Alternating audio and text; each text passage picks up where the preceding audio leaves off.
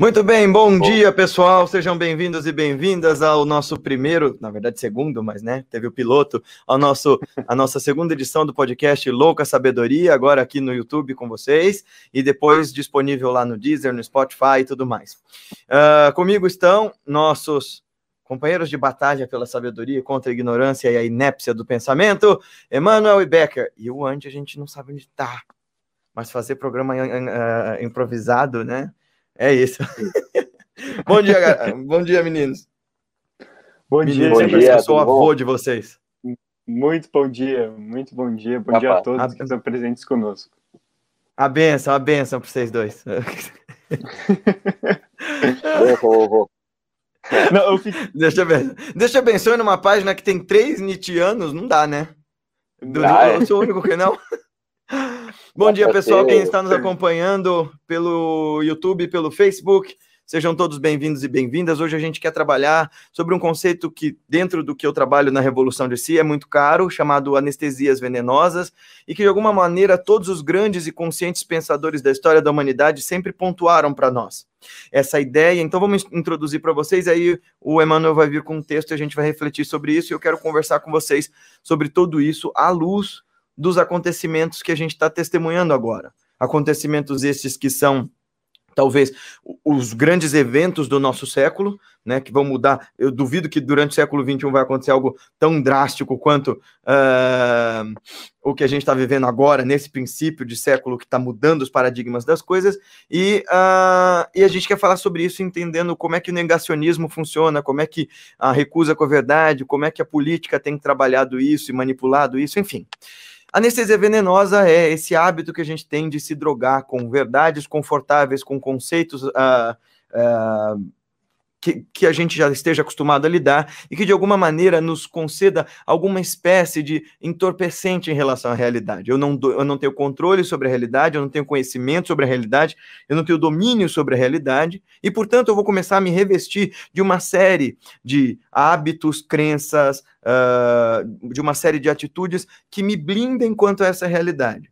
E assim como qualquer entorpecente, como qualquer anestesia, a sensação de utilizar dessas drogas, que pode ser minha religião, pode ser meu, meu convívio familiar, pode ser meu relacionamento amoroso, pode ser as substâncias que eu ingiro, é da mesma forma que uma droga, a dosagem tem que ser cada vez maior. E uh, com o tempo ela vai fazendo mais mal do que bem. Então, essa é a ideia do que a gente quer falar hoje, sobre essas delusões, esse processo de autoengano e o que, que a filosofia tem para dizer sobre uh, isso para nós. Seja bem-vindo, Wandy.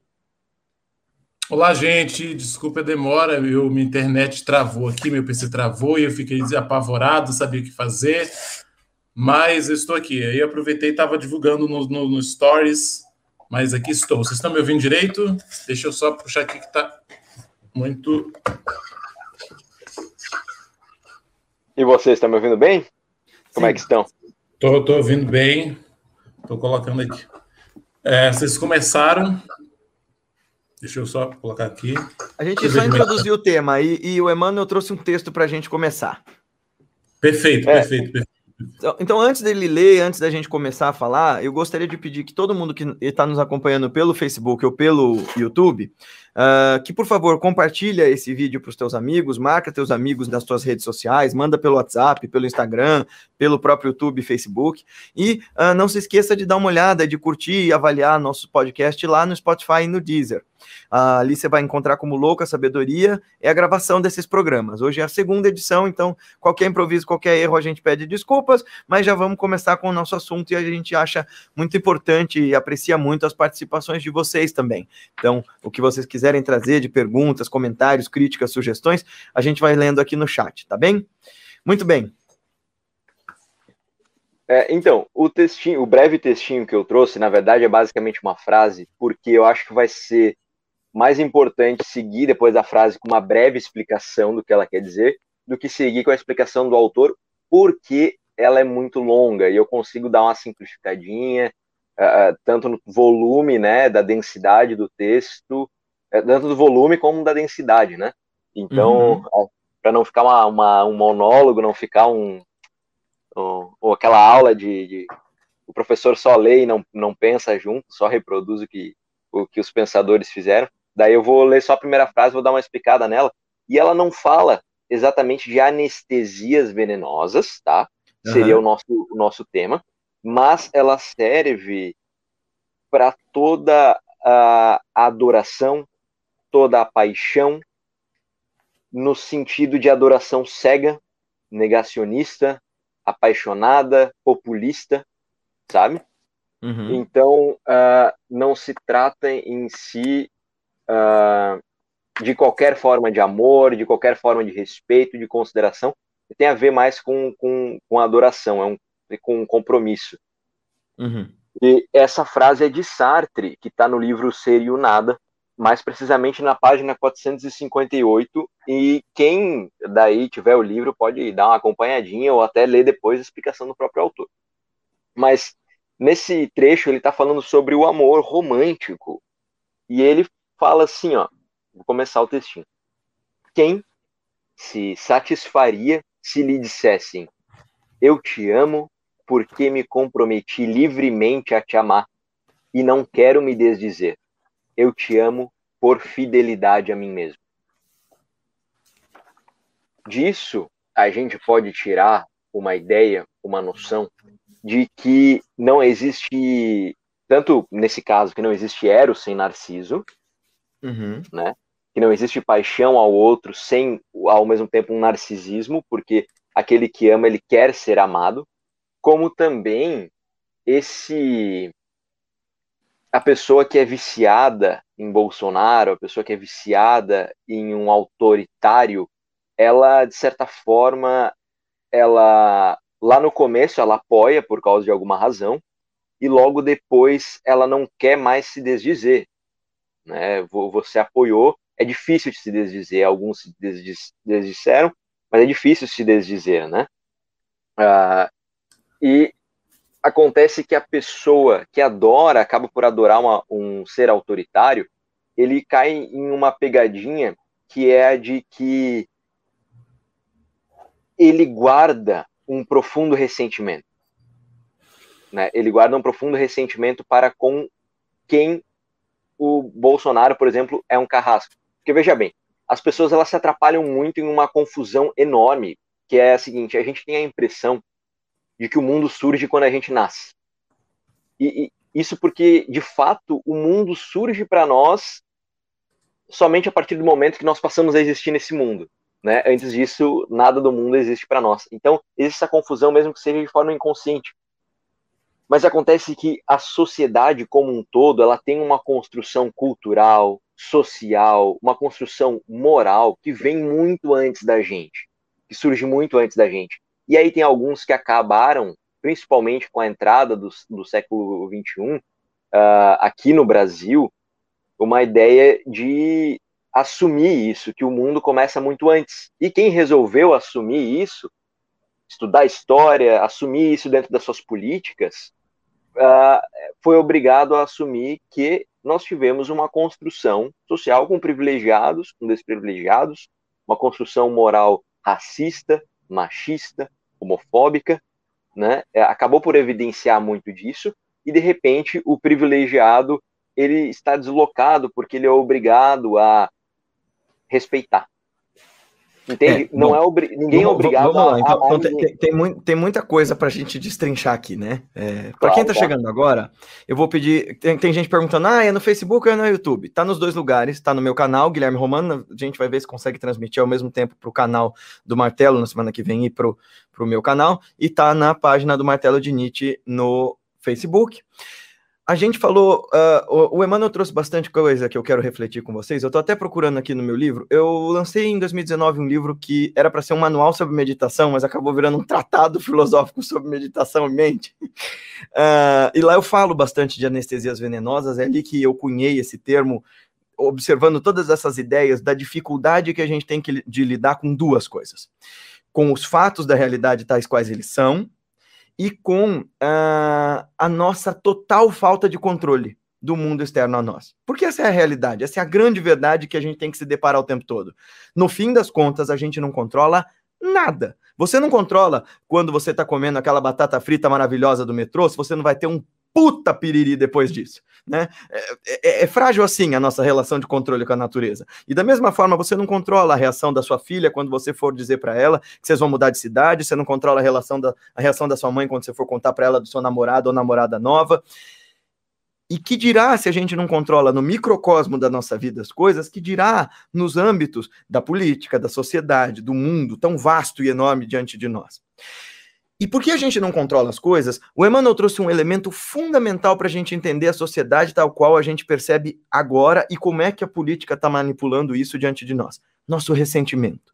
Ressentimento que é produto das nossas, das nossas tristezas, da nossa fragilidade, da nossa inquietação e do nosso desconhecimento do mundo ao nosso redor. Esse é o lance. Então, posto isso, vamos falar bastante sobre ressentimento, porque é um dos campos fundamentais que a gente tem que falar. É, eu vou dizer uma coisa. A Fátima está dizendo que a gente não conhece a pessoa do Bolsonaro. Fátima, vamos partir de uma premissa simples. Todas as declarações que ele fez, todas as, as propostas uh, anticientíficas que ele fez, todos os elogios à morte, toda essa ideia dele de defender economia como se economia sem vidas fosse alguma coisa simplesmente viável, é, já nos diz que de antemão é, não dá para é, discutir de maneira é, racional. É, assim, a, a, maneira com que você se comporta, com que você fala e com que você pensa e como você se sente diz quem você é, tá? Como você se comporta, o que você fala, o que você sente, né? E o que você pensa normalmente a gente só entende das pessoas o que elas falam e como elas se comportam, mas Bolsonaro ele fala muito do que ele pensa e também de como ele se sente. Ele fala isso. Então a gente conhece sim a pessoa, claro que dentro apenas do que o que ele comunica pra gente. O como ele é com a esposa dele, eu não sei. De fato, eu não conheço. Uhum. Mas como presidente, eu conheço. Ou, ou aliás, co, como político por 30, como político por 30 anos, eu conheço. Conheço sim conheço porque ele não fez nada. Então, eu não conheço ele, a capacidade dele de fazer algo, né? Mas eu conheço os 30 anos que ele não fez nada. Só que foram muito melhores do que esses uh, três anos que ele está fazendo muita, muita besteira. Né? Eu, vou, eu vou dizer duas coisas. Primeiro, eu acho genial isso que, que, que o Emmanuel colocou, que é, um, a gente tem a vantagem de ter o primeiro político que é simples, simplesmente transparente na história. Ele mente, mas ele, ele mente de um jeito que todo mundo sabe que ele tá mentindo. Ele mente de um jeito tão descarado que todo mundo não tem dúvida disso. Mas antes da gente chegar no Bolsonaro, eu sei que a gente colocou esse título polêmico para atrair todo mundo, eu quero que a gente é, respire um pouco, todo mundo. Fátima respira um pouco, bolsominions e anti-bolsonaros respirem um pouco, porque o que a gente está fazendo aqui é filosofia, não é achismo. A gente vai tentar destrinchar ideias. Então, vamos primeiro, construir a ideia do que está acontecendo com os nossos tempos e com essa nossa dificuldade de lidar com a realidade. Porque aquilo que o Emmanuel colocou, pontou primeiro no texto, foi sobre as paixões. E olha só, paixão é um negócio que todo filósofo tem calafrio pela relação uh, imatura e despreparada com que o ser humano lida com elas. Mesmo os filósofos que são mais a favor da paixão vão dizer que as pessoas não sabem, a partir dos seus dogmas, dos seus pudores, dos seus cabrestos, das suas castrações morais, as pessoas não sabem lidar com as suas paixões. Né? É, aliás, a etimologia da palavra paixão é literalmente sofrimento. E a gente é. não sabe lidar com isso. Eu aprendi isso com o meu grande instrutor, meu grande professor, né, um Mahayogin, ele dizia: muito do porquê nós não sabemos lidar com as nossas tristezas é porque tão pouco sabemos lidar com as nossas alegrias. O lance é, a gente lida de forma apaixonada com todas elas. Eu tenho medo de perder as coisas que me fazem bem, eu tenho inveja de quem tem as coisas que eu. É, é, que, eu tenho inveja de quem tem as coisas que eu gostaria de ter, eu tenho insegurança daqueles que podem me tomar aquilo que eu possuo. É, então, eu não tenho uma, uma relação saudável com, a, com as minhas alegrias e as minhas tristezas. Eu lido de forma apaixonada com elas. É sobre isso que a gente quer começar falando. Depois a gente chega no Bolsonaro. Vamos começar do sublime, depois a gente vai para o escatológico. Hum. Falei, meninos, é, então, desculpa interromper é, vocês. O, o, o, Nietzsche tem aquela frase, né, uh, que o amor, ele é uma das maneiras mais simples de ver as coisas tais como elas não são, né? Então, uhum. a, e a gente costuma se apaixonar uh, bastante pelo, uh, pelas coisas na vida, por alguma coisa a gente acha uhum. algo para ser fanático, muitas vezes, né? Uh, não é à toa que fã-clubes de blogueirinhas bombam na internet, fã-clubes de atores, né? enfim, essas coisas bombam bastante. as pessoas, até quando encontram um bom político ou um bom líder, transformam ele numa adoração, uhum. falam até mal do, do próprio ídolo, né? O exemplo é o cristianismo, que temos uhum. aí um, um, Jesus, que é um, foi um cara fantástico, eu não acredito que tenha sido Deus, mas eu não consigo negar que o cara foi legal, que o cara foi fantástico. É, né? Agora é. o fã clube, muitas pessoas fizeram muito mal em nome dele. Muito mal em nome dele. Só que também tem os líderes que são absolutamente terríveis, né? São terríveis. O, Mas por que, que, não... por que, que vocês acham? Por que, que vocês acham que as pessoas precisam tanto de um ídolo, de uma pílula salvadora, de este é do bem e aquele é do mal? Eu, Essa eu, dualidade eu, de colocar. Essa é uma anestesia venenosa pessoas. fantástica, Becker. Essa é fantástica. É. Porque essa é uma muleta. Porque no fim das contas, é, e olha sim, que coisa eu, eu, sinto, eu sinto que é uma muleta, eu sinto que é uma muleta, mas por que que, no fundo, assim, uh, parece que precisa de uma salvação externa, entende? É, é Isso, é, o, o, animal, é, é como o animal se fosse Deus na Terra, entende? Deus na é, Terra. O, o, animal, o animal que tem consciência, o animal que tem consciência, que é o ser humano, a gente tem a racionalidade, a gente tem a racionalidade porque a gente tem consciência de nós mesmos, consciência de nós mesmos do mundo e consciência da morte. E, e, e, a consciência da morte nos leva à angústia. Nós somos animais desamparados. E aí a gente precisa do amparo. E esse amparo a gente vai buscar em uma ideia de Deus, em um líder político, sim. Uh, numa ideologia política, na mulher amada. Acho que vai encontrar a mulher amada, o homem amado, e aí vai tudo vai se resolver, tudo vai ficar bem. Ou acha que tal político vai assumir o poder e vai resolver tudo. Uh, sempre existe essa necess... esse o desamparo, a angústia, a consciência da morte como um horizonte da vida nos levam a querer um amparo. E aí a gente aqui que vai dizer, olha, você é um animal desamparado, não acredita demais nesse teu político de estimação, não acredita demais no teu líder religioso, né? Pode ter teu político, pode fazer ter tua religião, mas não tenha fé cega. Quando a gente diz isso, não se ampare ou não use uma muleta metafísica em coisas que não te dão amparo de verdade, não te dão apoio de verdade, de fato, você pode chamar a gente de pessimista.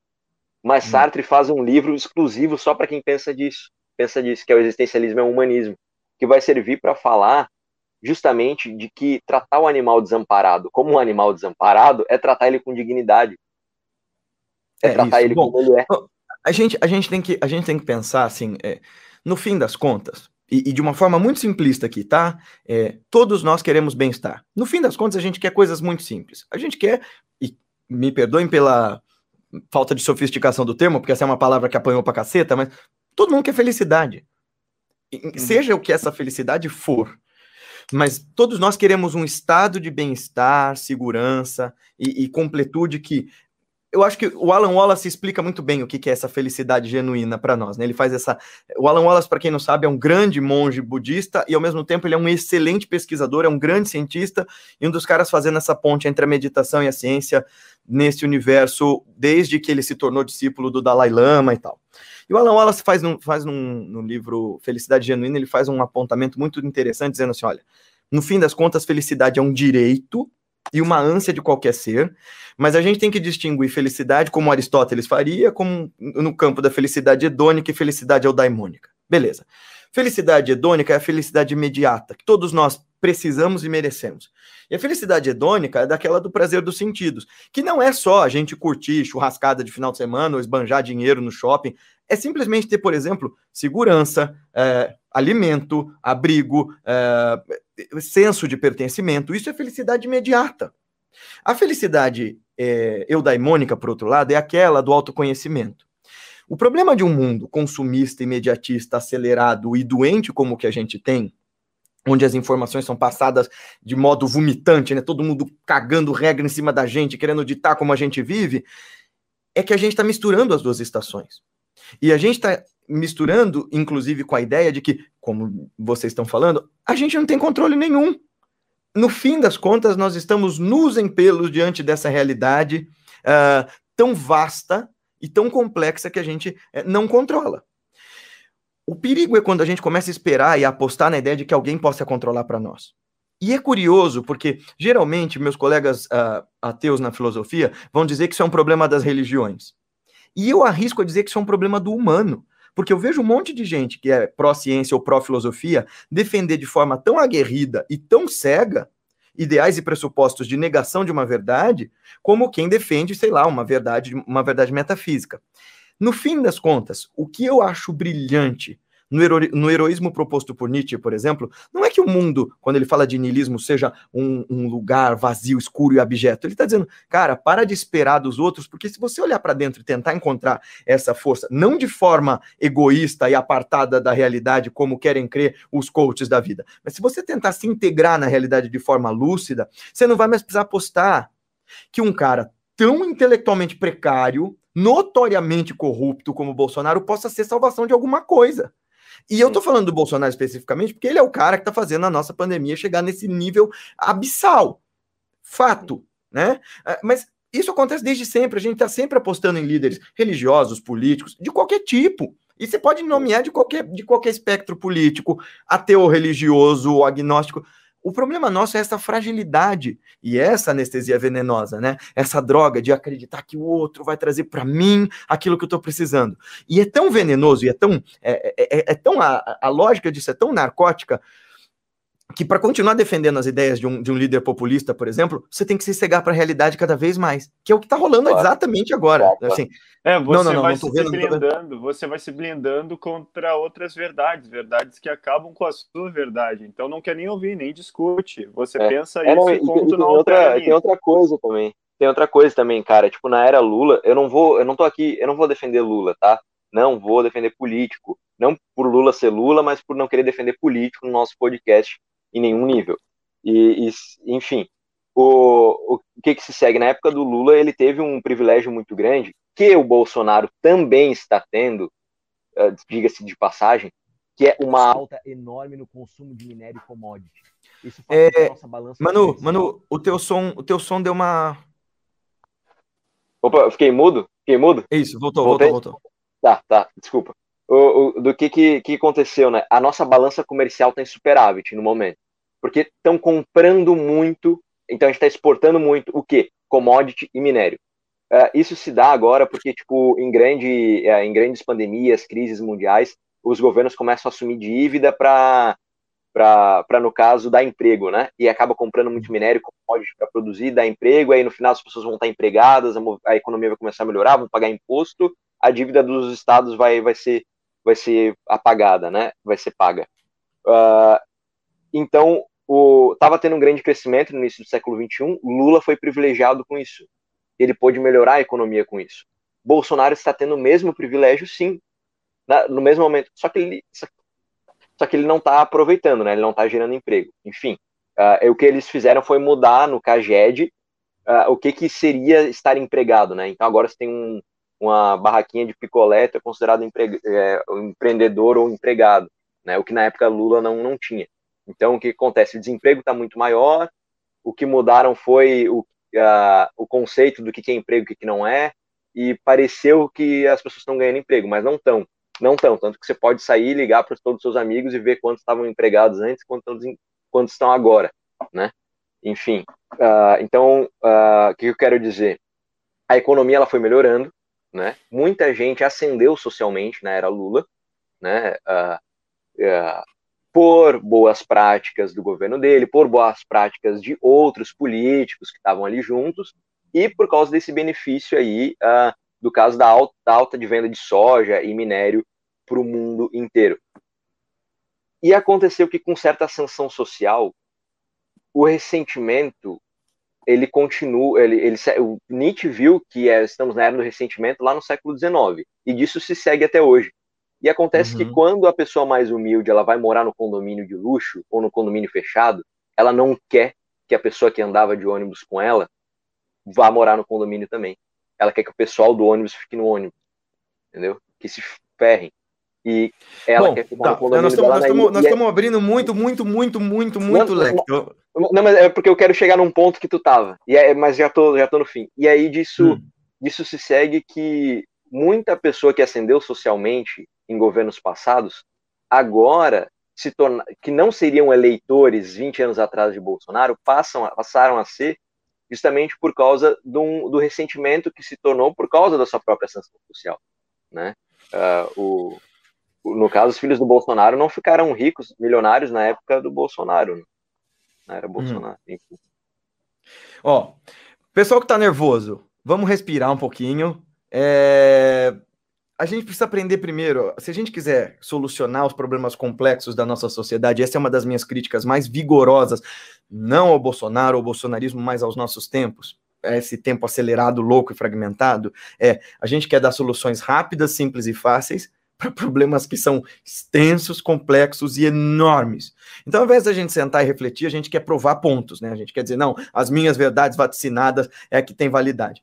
Antes de eu pedir para o Andy falar, porque ele não falou nada até agora e a gente tá, tá, tá, tá, tá estamos os três aqui. O que, que ele vai falar? que ele vai falar? que ele vai falar? Perguntaram aqui sobre felicidade aqui. Onde eles estão? É, cadê, cadê, cadê, cadê? O Juliano perguntou se era felicidade hedônica ou. É, tem dois tipos, né? Hedônica e eudaimônica, de eudaimonia e de hedonismo. É, eu já, já, já, fiz algumas críticas pontuais à forma como o, o, o, Alan Wallace coloca exatamente essas coisas como se fossem antagônicas, ou pelo menos é o jeito que as pessoas entendem isso. Uh, mas, mas esse livro é real, realmente muito bom. Eu diria que vale a pena ler, viu? Você sendo budista ou não, ateu ou não, é um livro que dá um, um suporte bastante esperançoso sobre uh, como a gente lida com a realidade hoje. Então, nós também, Antônio, é por isso que eu estou falando, Wandy, tá faltando você falar. Todos queremos Então, eu estava ouvindo vocês. Né? Não.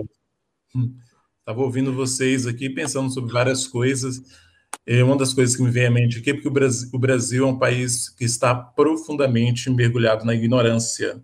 E não é de agora, não é de agora. Uhum. Então, assim, eu já dei aula, já trabalhei no sistema público é, durante cinco anos, e a figura de Bolsonaro, cinco, é, 2016, 2017, 2015, já se falava muito em Bolsonaro, já se falava no sentido é, de ser realmente uma possível salvação para o Brasil.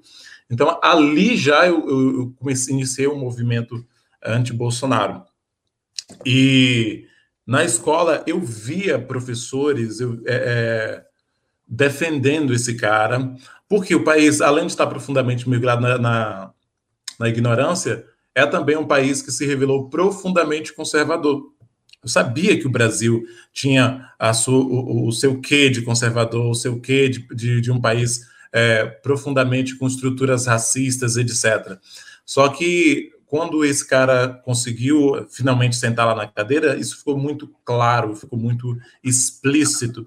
Eu vi pessoas assim esclarecidas no sentido é, gente que trabalha com tradução, gente que trabalha com filosofia defendendo o cara. E até hoje ainda conheço gente que você olha assim como que essa pessoa defende um, um sujeito como esse que está sendo amplamente criticado lá fora. Então esse é um dos um dos principais problemas. Se a gente se a gente olhar para o Brasil, eu já vi várias pesquisas falando que somente 8% da população brasileira, pesquisas internacionais falam 8 a 10% da população brasileira tem uma capacidade de análise crítica. É, o país não lê, é um país que não lê, é um país em que é, já tem esse costume de querer esperar sempre que o outro, no sentido aí de um benfeitor, um salvador, essa coisa messiânica que vocês falaram aí, esperar essa terceirização, né? Essa terceirização que vai vir um governante maravilhoso, que vai sentar, vai vir um Emmanuel, que vai organizar todas as coisas, os nossos problemas. O nosso problema é, sobretudo, ignorância, falta de conhecimento. Só que a população também, eu não posso jogar totalmente a culpa na população, porque, por exemplo, se, em torno de 70 80 milhões de pessoas no Brasil não têm acesso à internet. A gente está conversando aqui, a gente está tá debatendo, mas você já pensou pra, naquelas pessoas que realmente não têm acesso à internet? Que não tem tempo para fazer essas análises críticas que nós estamos fazendo aqui, super conceituais, trazendo filósofos europeus. Tem gente que não, não tem acesso mesmo. Então a gente tem esse problema aí de ignorância profunda, e é um grande desafio um grande desafio a gente é, conseguir chegar até essas pessoas com a linguagem mais acessível e tentar dialogar. Brasília está muito, muito, muito distante do povo, do povo. Por isso que esses populistas eles é, conseguem tanto apoio, porque falam, tem uma linguagem, é, vamos dizer a assim, acessível. Do povo. Exato. Tem a linguagem do povo. Você vê, mas, você vê, mas você vê como isso é projeto, isso é projeto que começa lá no topo. E é isso que é, é, é assustador, né, Wandy? Por que é que uh, esses filósofos de botequim, por que, que esses coaches da vida estão fazendo tanto sucesso? Por que, que podcast de resumo de livro faz tanto sucesso aqui? Eu estava conversando com meus amigos na Alemanha, essa coisa de, de, é, de você ficar ouvindo resumo de livro, porque tem um, um, podcast que faz resumo de uma série de livros assim aqui e faz um tremendo sucesso. Meus amigos falaram isso não, não tem por aqui, porque as pessoas não, não querem ler. Mesmo as pessoas instruídas com formação, elas querem que alguém conte para elas o que está ali. E esse é o problema, porque a gente começa a distorcer as ideias e tornar elas o que elas não são. Porque, por exemplo, quando a Fátima coloca aqui que a gente tem que julgar ideias e não pessoas, isso não se aplica ao campo da política. Porque o campo da política a pessoa tem nas mãos dela imediatamente a vida de um monte de gente. É que, Fátima, você deve ter chegado aqui agora, mas eu tenho certeza, pelo menos da minha parte, eu batia muito no PT quando o PT era a situação.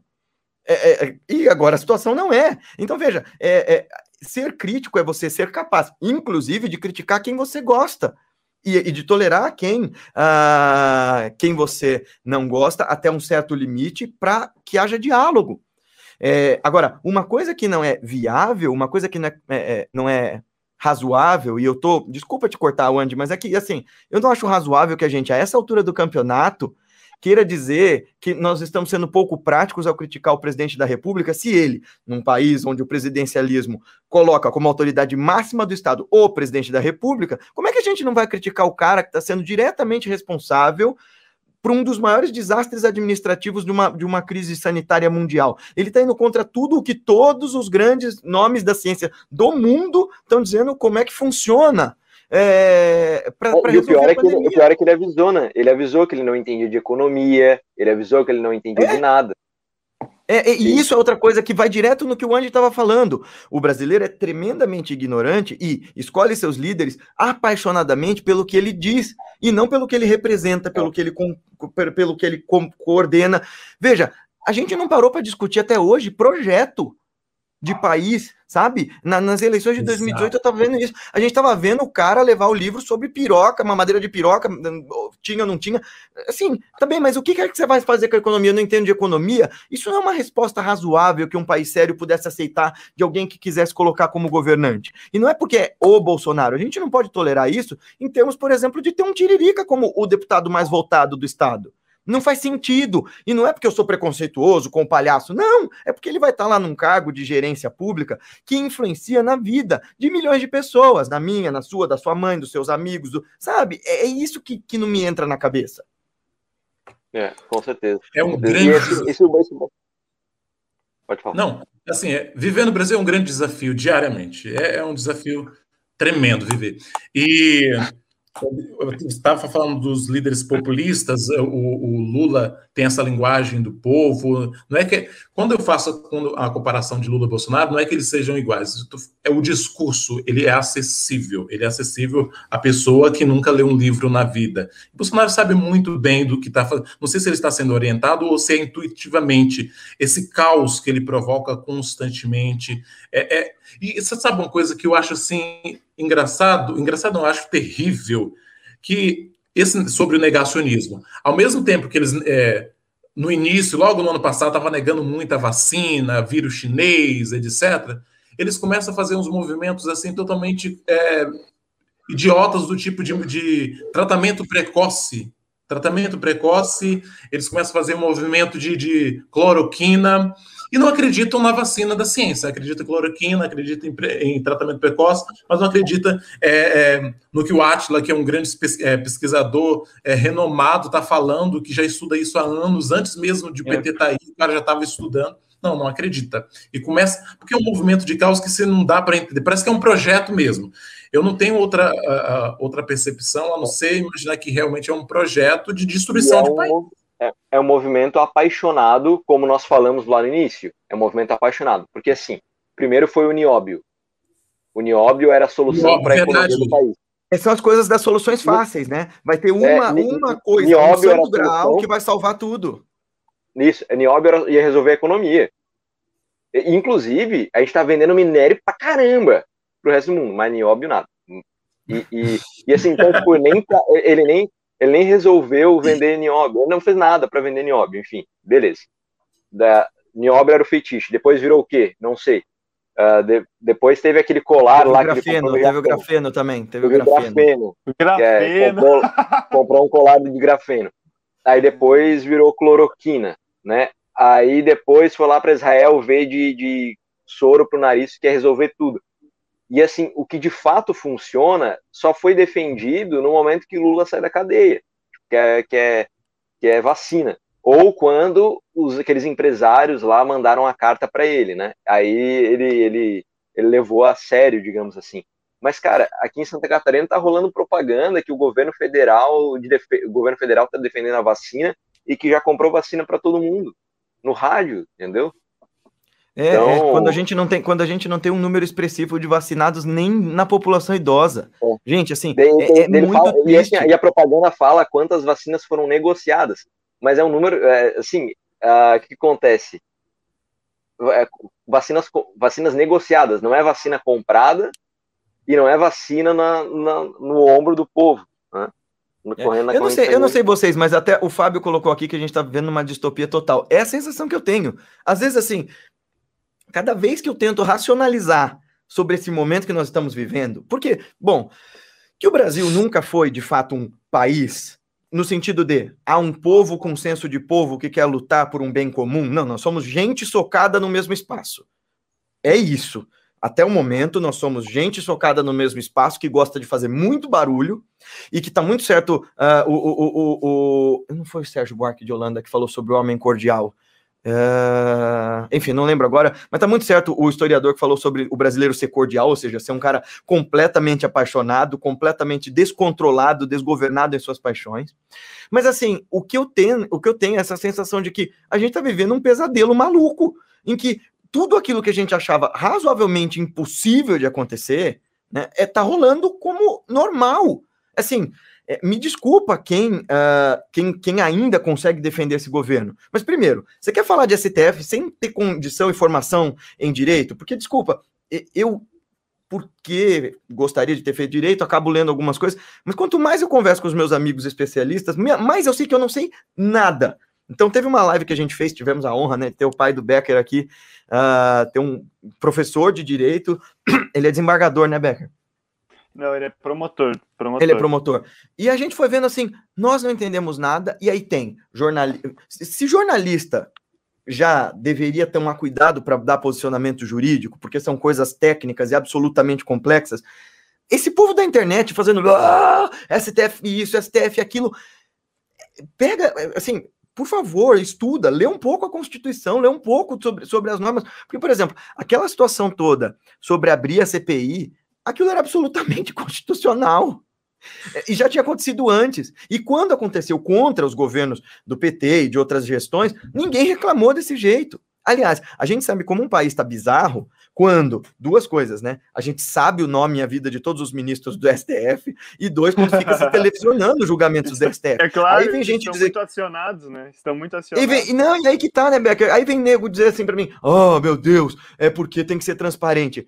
Veja lá, Desculpa a expressão ruim aqui, mas é, é, é tem que ser transparente. É, um julgamento técnico onde a gente não sabe quais são as premissas e, e, os porquês das posições de um juiz, não faz sentido o povo participar daquilo como um circo.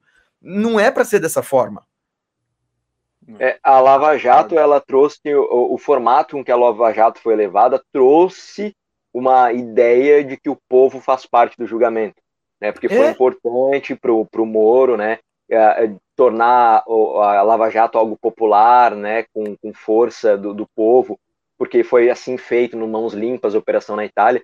Então, porque isso aconteceu durante a Lava Jato, eu acho que muita gente acha que o povo realmente faz parte dos julgamentos, sabe? Porque naquela época fez, e agora acho que podem continuar fazendo.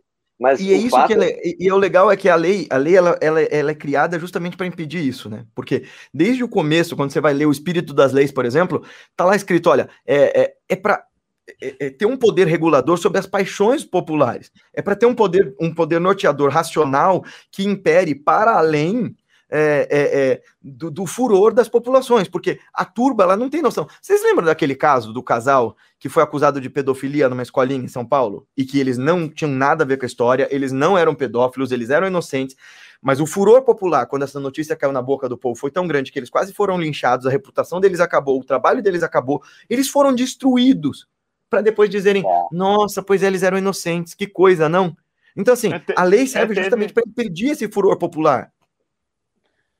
Não, é, eu ia falar que também teve um depoimento, acho que aqui na, na Rádio Gaúcha não faz muito tempo, de um professor que foi acusado injustamente de assédio, perdeu o cargo, perdeu vários amigos no final, depois de muito tempo processo, o cara foi inocentado, mas aí não adianta, né? O furor popular for maior. É. Agora eu é, aqui trazer... em Florianópolis também teve, cara, um reitor que ele foi ele foi acusado de corrupção e tal. E assim, todo mundo que conhecia ele, aluno, professor, diretor, todo mundo conhecia ele. E assim, quem conhecia ele dizia: não, como assim? Ele, ele não é o culpado, a gente trabalha com ele há anos, a gente estuda com ele há anos, a gente não é culpado, como assim? Só que assim, foi pro jornal, quem nunca estudou na Universidade Federal de Santa Catarina nunca ouviu falar do cara. Já... Acha que o cara é corrupto, já tem um movimento bolsonarista contra as universidades, né?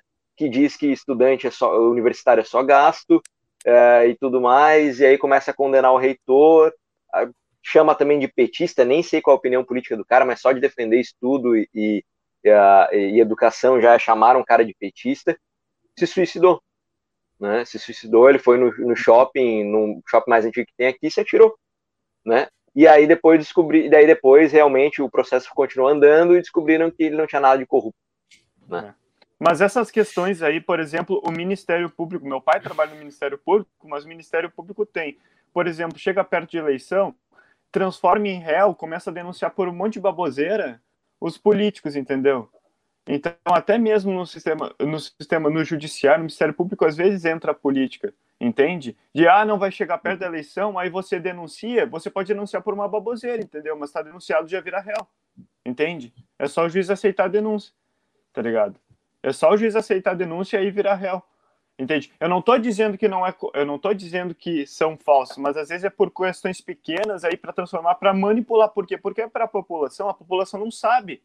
A população não tem a mínima ideia. Então o que acontece? Vê lá, diz que é réu em tantos processos, ah, nossa, esse aí já é considerado culpado, entende? Por quê? Pela falta de conhecimento do que, de, de, como funciona um processo. Eu posso dizer isso porque eu trabalhei no judiciário, trabalhei com juiz e tal, na época em que eu cursava direito e era estagiário, entende? Então tem essa questão aí de uhum. manipular a população. E eu não estou dizendo, repito, não estou dizendo que as denúncias, elas, enfim, não têm embasamento, porque para o juiz receber a denúncia tem que ter embasamento, entende? Mas no final, enfim, existe uma série de questões de produção de prova, enfim, que tem que ser comprovado, entende? Para a população virou réu, acabou. Posso fazer uma parte aqui sobre é, saúde? Porque, assim, Fátima, é, você está insistindo em defender o negacionismo. Minha sócia foi profissional da saúde até virar, até virar minha sócia no. no... Não, ainda é, né? É verdade. Não... É que ela só não, tra... não exerce mais. Olha, ela tá até aqui meio. E assim, a parte profissional da saúde, o que a gente tem mais no Instituto, né, Paty? Além de advogado, a gente tem um monte de médico que é aluno aqui. Um deles é infectologista no hospital público. E o cara me ligou, o cara é doutor, doutorado em pneumologia, ele me ligou chorando para me dizer: eu nunca vi nada parecido com isso aqui. Sabe? Então, assim, a gente tá vendo isso na nossa cara. E eu sei, assim, nós estamos vivendo um momento muito complexo, chato para um caceta. Veja lá, eu escuto o Atila desde que ele apareceu, porque eu escuto o Nerdcast desde 2009, 2008. Quando ele, ele apareceu no primeiro Nerdcast, eu já ouvi o Atila. E aí teve um, um Nerdcast em 2005 em que ele falava que uma das coisas que poderia destruir a humanidade seria a gripe, e todo mundo, nossa, o Átila é profeta do apocalipse e tal. Eu já gostava do Átila, eu já acompanhava o Átila, e chegou uma hora que eu também fiquei de saco cheio de ouvir ele falar que as coisas iam piorar, porque eu não queria ouvir isso. Isso é anestesia venenosa. Eu fiquei puto com ele, falei, ah, Átila, pô, agora com a vacina você tá dizendo que tudo vai piorar? Bom, mas ele não veio para trazer o que a gente quer ouvir, ele veio trazer os fatos, baseados em dados. que haja contradições nas ciências, isso é fato, tá? É, Existem uma... contradições Existem vozes dissonantes, né? Na, Uma na, coisa que ele falou que, que os bolsonaristas pegam muito no pé dele, é que ele falou que haveria um milhão de mortos. Então, mas esse é o ponto. Ele deixou bem claro que... e as pessoas recortaram. Se nada é. for feito, nós chegaremos a um milhão. Agora, deixa eu dizer, com essas novas cepas, e se abrir tudo como quer, como bem quer o presidente de vocês, quanto tempo vai demorar para a gente chegar em um milhão? Porque é o seguinte, quando estávamos com 100 mil mortos, estávamos todos assustados e, e, e espantados com o tamanho desse número. Chegamos em 4 mil e parece que a gente literalmente se entorpeceu. Parece que a gente tá assim, é 400 mil, né? Morreu 400 mil. E tem gente que é nega isso. Gente, assim, eu me recuso a dizer que. Uh, eu, eu, me recuso a conversar com uma pessoa que diga que esses números estão sendo mascarados, quando, assim, é, a minha tia-avó morreu de Covid não tinham feito os exames, todos os sintomas indicavam Covid, tudo, perda de paladar. Em uma semana ela faleceu, e, no, e, e na causa mortes é, é, falência respiratória, etc e tal. Eu perdi um monte de gente, gente aqui do Instituto, amigos meus, familiares meus, e aí as pessoas vêm dizer que é, é, é invenção. Assim, como é que você olha para a realidade? Como é que você tem coragem de se olhar no espelho e dizer que isso tudo não está acontecendo? Porque, assim, é, é, um preço alto a se pagar. Os meus alunos na Europa, o pessoal fora do Brasil, também está de saco cheio da pandemia. Está descontrolado no mundo inteiro. Daí a gente dizer, ah, eu vou fingir que isso não existe, a vida segue normalmente, não, não bate, não fecha. Ah, enfim, falem, meninos, desculpa. não. Tem alguém que escreveu bem aqui que. Deixa eu ler aqui. A, a, minha, a minha irmã, ela também é da área da saúde, né? Mas no caso, ela é psicóloga no Instituto Psiquiátrico, né? Que tem bastante pessoas com doenças mentais sérias daí, né? E, uhum. e, cara, até ela teve paciente morrendo de Covid, sabe? Uhum. E ela fica mal porque, poxa, tem processos ali, uh, casos que a pessoa está melhorando muito, casos de melhoras muito legais, assim, pessoas. Ah, mais uma, mais uma coisa, perdão. E de repente o Covid levou. Vocês estão vendo os, os, comentários aqui, meninos? Aqui no. Eu tô no lendo, tô vendo. É, eu não, ela eu colocou aqui. Os, eu não é, ela tá colocando assim. E, e os doentes, tem aqui do lado, ó, tem uma barrinha escrito comments. É, tá aqui. E os doentes que não estão sendo tratados por medo de ir ao hospital? É justamente por isso que o isolamento social foi pensado. Porque, veja, nenhum profissional da saúde, nem da OMS, que as pessoas acham que haja uma grande conspiração, nada disso.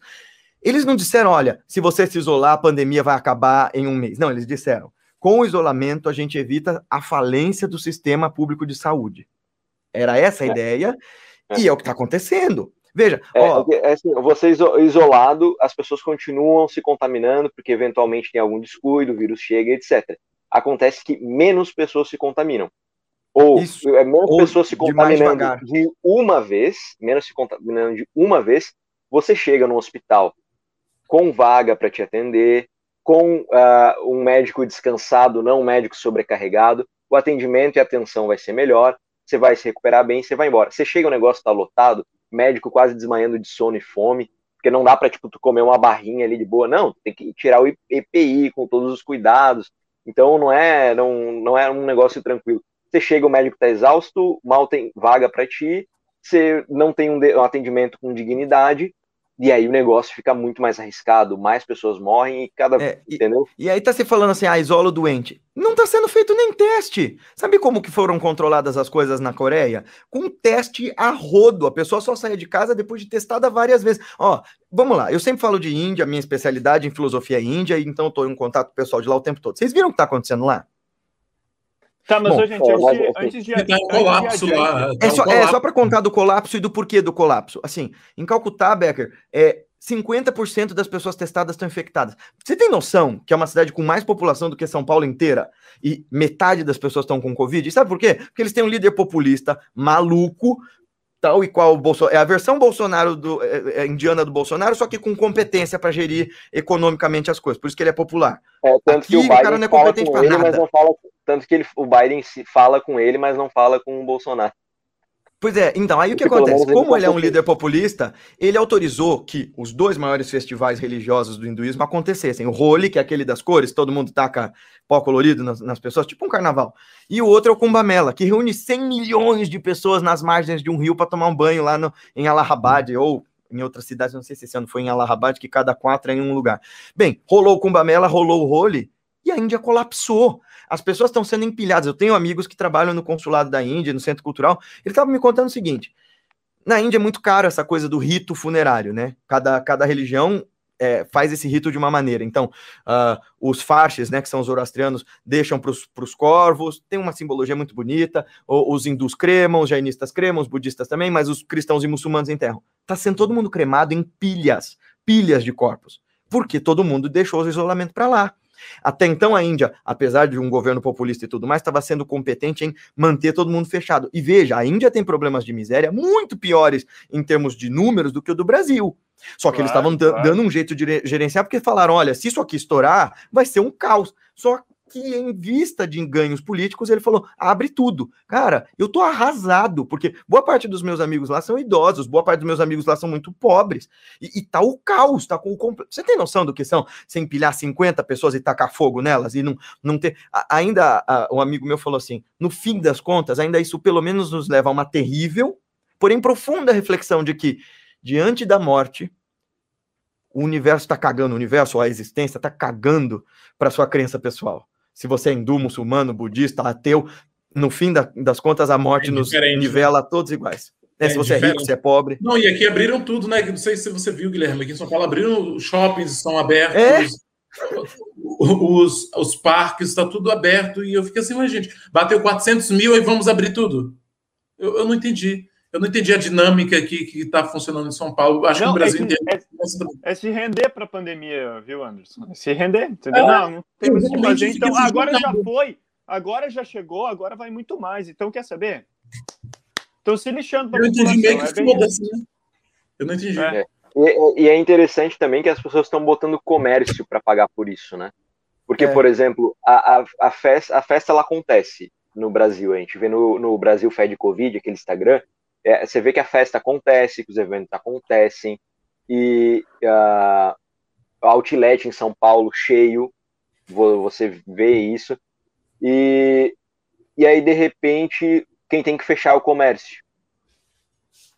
E as festas também, obviamente, mas a fiscalização só tá para o comércio, pelo menos aqui no sul. É, é mas é muito triste, é, é muito então, triste. Então, comércios que já não tinham, que já não tinham aglomeração, pagam o preço então, por, por causa de, de eventos dos quais não foram fiscalizados direito. Então, você tem. Isso é um dano enorme para a economia, porque você está danificando também áreas do comércio que não têm aglomeração, ou não estão tendo aglomeração, ou não têm responsabilidade pelo alto nível de contaminação. E, e assim, esse negócio de a pessoa falar, ah, eu sou contra fechar porque as pessoas têm que comer. Exato, que legal, cara. Você tem que ser a favor de fechar, na verdade, para as pessoas não morrerem né? E também, junto disso, você tem que ser a favor de que o Estado dê amparo para as pessoas, para que as pessoas não morram de fome. Isso. Então você tem que fazer. Porque assim, fechar é, assim, é, é, fundamental. Então, não, tu não pode ser contra um por causa do outro. O que você tem que. O que, o, que, a, o que a genialidade dessas pessoas não está conseguindo compreender é que uma coisa necessita da outra. Se você fechou, é então, fundamental que o Estado te ajude. Já que, que nós somos o Estado não vai ajudar. O Estado não vai. Mas, mas deixa, deixa, eu, deixa, eu, deixa eu provocar vocês com uma pergunta aqui. Para todo mundo, tá? Por quê? Por que é que a gente está vendo no mundo essa bateção de cabeça em relação ao que é o grande valor a ser defendido diante de um problema como esse? Porque a gente está vendo, por exemplo, que sistemas que eram consagrados como o, o, bastião do novo modelo econômico, como essa forma de neoliberalismo, deixa os estados cada vez menores e tal, mesmo os Estados Unidos está questionando isso porque sem uma intervenção direta de um grupo organizado do Estado para proteger sua população, uh, diante do caos não funciona. Esse modelo que a gente tinha até então é, funcionava o, muito o bem, estava tudo bem. O Biden está terminando agora com uma metodologia neoliberal que os Estados Unidos têm há décadas, né? Uhum. então tá a minha pergunta para vocês é: Vamos, vamos, vamos analisar isso filosoficamente. E, e o pessoal que estava falando que a gente está sendo uh, muito. É, como que eles disseram? Abstratos. Vejam, sem a abstração, a gente não faz filosofia. Sem a filosofia, a gente não cria sabedoria para lidar com o mundo prático. Né? Eu, eu, eu, é, não foi William James, mas disseram assim: cada época sonha com a seguinte e ao sonhá-la a faz despertar. Vamos refletir com um pouco mais de profundidade. Por que é que vocês acham que estados, grupos de pessoas e indivíduos estão tendo tanta dificuldade de lidar com o que é prioritário uh, nesses nossos tempos? O que, que vocês uh, me diriam? Porque a vida perdeu o seu valor. Porque a vida perdeu o seu valor nessa configuração de sociedade que a gente vive. A vida perdeu o valor. Então, o lucro, o capitalismo, a economia vale muito mais do que simplesmente a pessoa que morre, a pessoa que está, enfim, que necessita de um amparo. Então, por isso que é muito difícil para esses burgueses, para esses capitalistas, para esses empresários, simplesmente fecharem as suas empresas. Estou falando das pessoas, dos grandes empresários, não estou falando do senhorzinho que vende churrasco, que precisa vender aquele churrasco ali na esquina, porque senão ele não vai, é, não vai conseguir o Anderson, o Anderson fala do grande empresário, as pessoas pensam, ah, o meu tio que tem cinco lojas. Não, teu tio não é o grande empresário. Não, Pô, tem é. cinco lojas de sucesso, parabéns, cara, que legal, mas ele não é um grande empresário. Então, assim, a gente tem uma configuração muito antivida. Eu falo muito disso e estou escrevendo até sobre isso no, Perfeito, no livro que vou publicar é, já já. Nós, é, essa civilização, a forma como nós nos organizamos com sociedade, despreza a vida. É, então, por isso que valores que a gente considera, por exemplo, fundamentais como empatia, olhar mais é, humano com o outro, ele vai se desfazendo e as pessoas estão acostumadas com outras morrerem. Não, eu não estou morrendo, estou bem, eu sou jovem, ou qualquer outro tipo de pensamento. Então, por isso que, que esse, a gente vê aí esses shopping centers estão é, se abrindo e muitas outras coisas. É, a minha, é, o meu principal olhar diante dessa é, situação. Claro, claro. E lembra que lá no início, lá no iníciozinho, eu falei para vocês que as pessoas costumam achar que o mundo ele surge é, quando a pessoa nasce ela, ela acha que o mundo surge para ela quando, quando ela surge.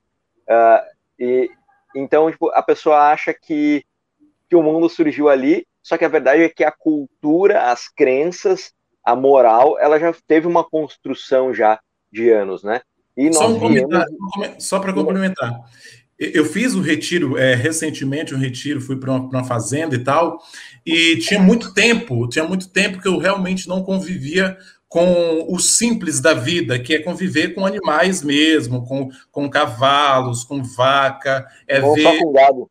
É, não, é, não só Outro só tipo de gado. Então, assim, ver sapo, ouvir... Então, eu tinha muito tempo que eu não eu estava preso na civilização, indo para a Europa, Londres, andando, e tinha perdido essa coisa do simples da vida. Quando eu fui ao banheiro e, e, e vi aquela aranha grande assim no banheiro, eu quase morri, né? Uma aranha grande. Aí, aí eu fiquei assim, Deus. Teve que matar com a cobra. Aí eu queria matar, né? E assim, o instinto aqui humano que queria matar e tal. Então, eu fiz essa pergunta, essa provocação, porque eu preciso que todo mundo, bolsonarista ou não bolsonarista, quem quer que seja, leia essa bodega aqui, pelo amor de Deus, tá? É uma chaproca, eu já falei que ele tinha que ser guilhotinado para você ler em fascículos. Eu, quando li isso aqui no metrô, eu li abraçadinho, como se fosse um bebê, assim, né? Mas, esse é um livro que todo mundo precisa ler para a gente discutir a sociedade tal qual ela está. Uhum. A Revolução então, do Só, só para eu encerrar aquele, aquele raciocínio ah. ali, Posso? Posso? Só rapidinho, só porque senão eu vou perder. Ver, então ver, tem até essa parada aí que as pessoas, a, a, cultura, a moral, o raciocínio, a lógica, as crenças, elas têm uma construção já social e, e acontece que no século passado nós tivemos um grande combate no mundo inteiro contra o comunismo, né? Estados Unidos contra a União Soviética, né? Comunismo se tornou uma coisa feia. Aqui no Brasil nós tivemos a ditadura militar, né? Para que com a desculpa, né? De que foi, foi até pessoas até hoje que vêm falar que nos salvaram do comunismo. Isso aqui, a ditadura militar aconteceu, mas o comunismo não. Né? Então a ditadura militar, se eu reclamar parênteses, da ditadura militar. Parênteses, tanto, tanto que o Jango. Mano, o Jango era um latifundiário. Como é que o cara ia ser comunista? Ah, vai pro inferno. É, é, não, exatamente. E daí o que acontece? As pessoas chamam de comunista quem reclama da ditadura militar. Só que a ditadura militar realmente aconteceu. É um fato é. real. Não, daí fala, ah, você não reclama do comunismo no Brasil. É porque não tem. Que nunca rolou, nunca rolou. É, na verdade, e você o que de economia, por exemplo, o governo do PT foi neoliberal, meu Deus do céu. É, é, é inclusive o, o, vice do Lula era um grande empresário e tal, é. e que ele ouvia muito. Ele criou toda uma cúpula só com empresários para conversar, para saber o que, que, ia fazer com a economia. E nenhum lá era de esquerda. É, acho que não, tinha um de esquerda, eram, eram nove, eu acho. Ah, não lembro, não lembro. Mas tinha esse grupo. E, e assim, ó, uh, mas o que eu quero dizer é que, por exemplo, nós tivemos no século passado um combate muito grande ao comunismo no mundo e no Brasil, né? E uma adoração ao American Way of Life, muito forte, desde, o, desde, a, desde antes da crise de 29, né? Uma adoração por ser americano, consumista, capitalista, e o capitalismo ele entrou na gente muito forte, uh, tanto culturalmente, como em combate ao comunismo, como também é, nessa questão de propaganda infantil, que até foi proibido, né?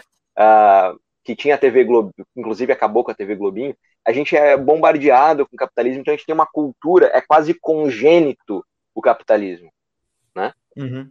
Ó, deixa eu só fazer um esclarecimento antes de eu fazer o meu minha digressão aqui para falar com vocês. O Jacentino está dizendo que nós somos parciais. Meu caro, nós não somos jornalistas. Aqui nós temos lados mesmo. É, eu não sou jornalista, eu sou um filósofo. Então, eu tenho o direito e o dever de defender uma posição. Ouvindo outras, é claro, e nós estamos ouvindo e discutindo com todas elas. Isso não significa que eu vou concordar com outras. Mas, bom, meu raciocínio não, mas todo. Como porque... assim? Mas peraí. Claro que a gente tem imparcialidade, mas a gente está falando sobre. Olha o tema, é só ler o tema. É, é só ler o tema. Anestesias venenosas, negacionismo, Bolsonaro e outras drogas. A gente está falando sobre isso e deixando a nossa crítica. Simples. Ponto. É, não é, é parcialidade. Não é para falar de dois lados. Ponto. Fim.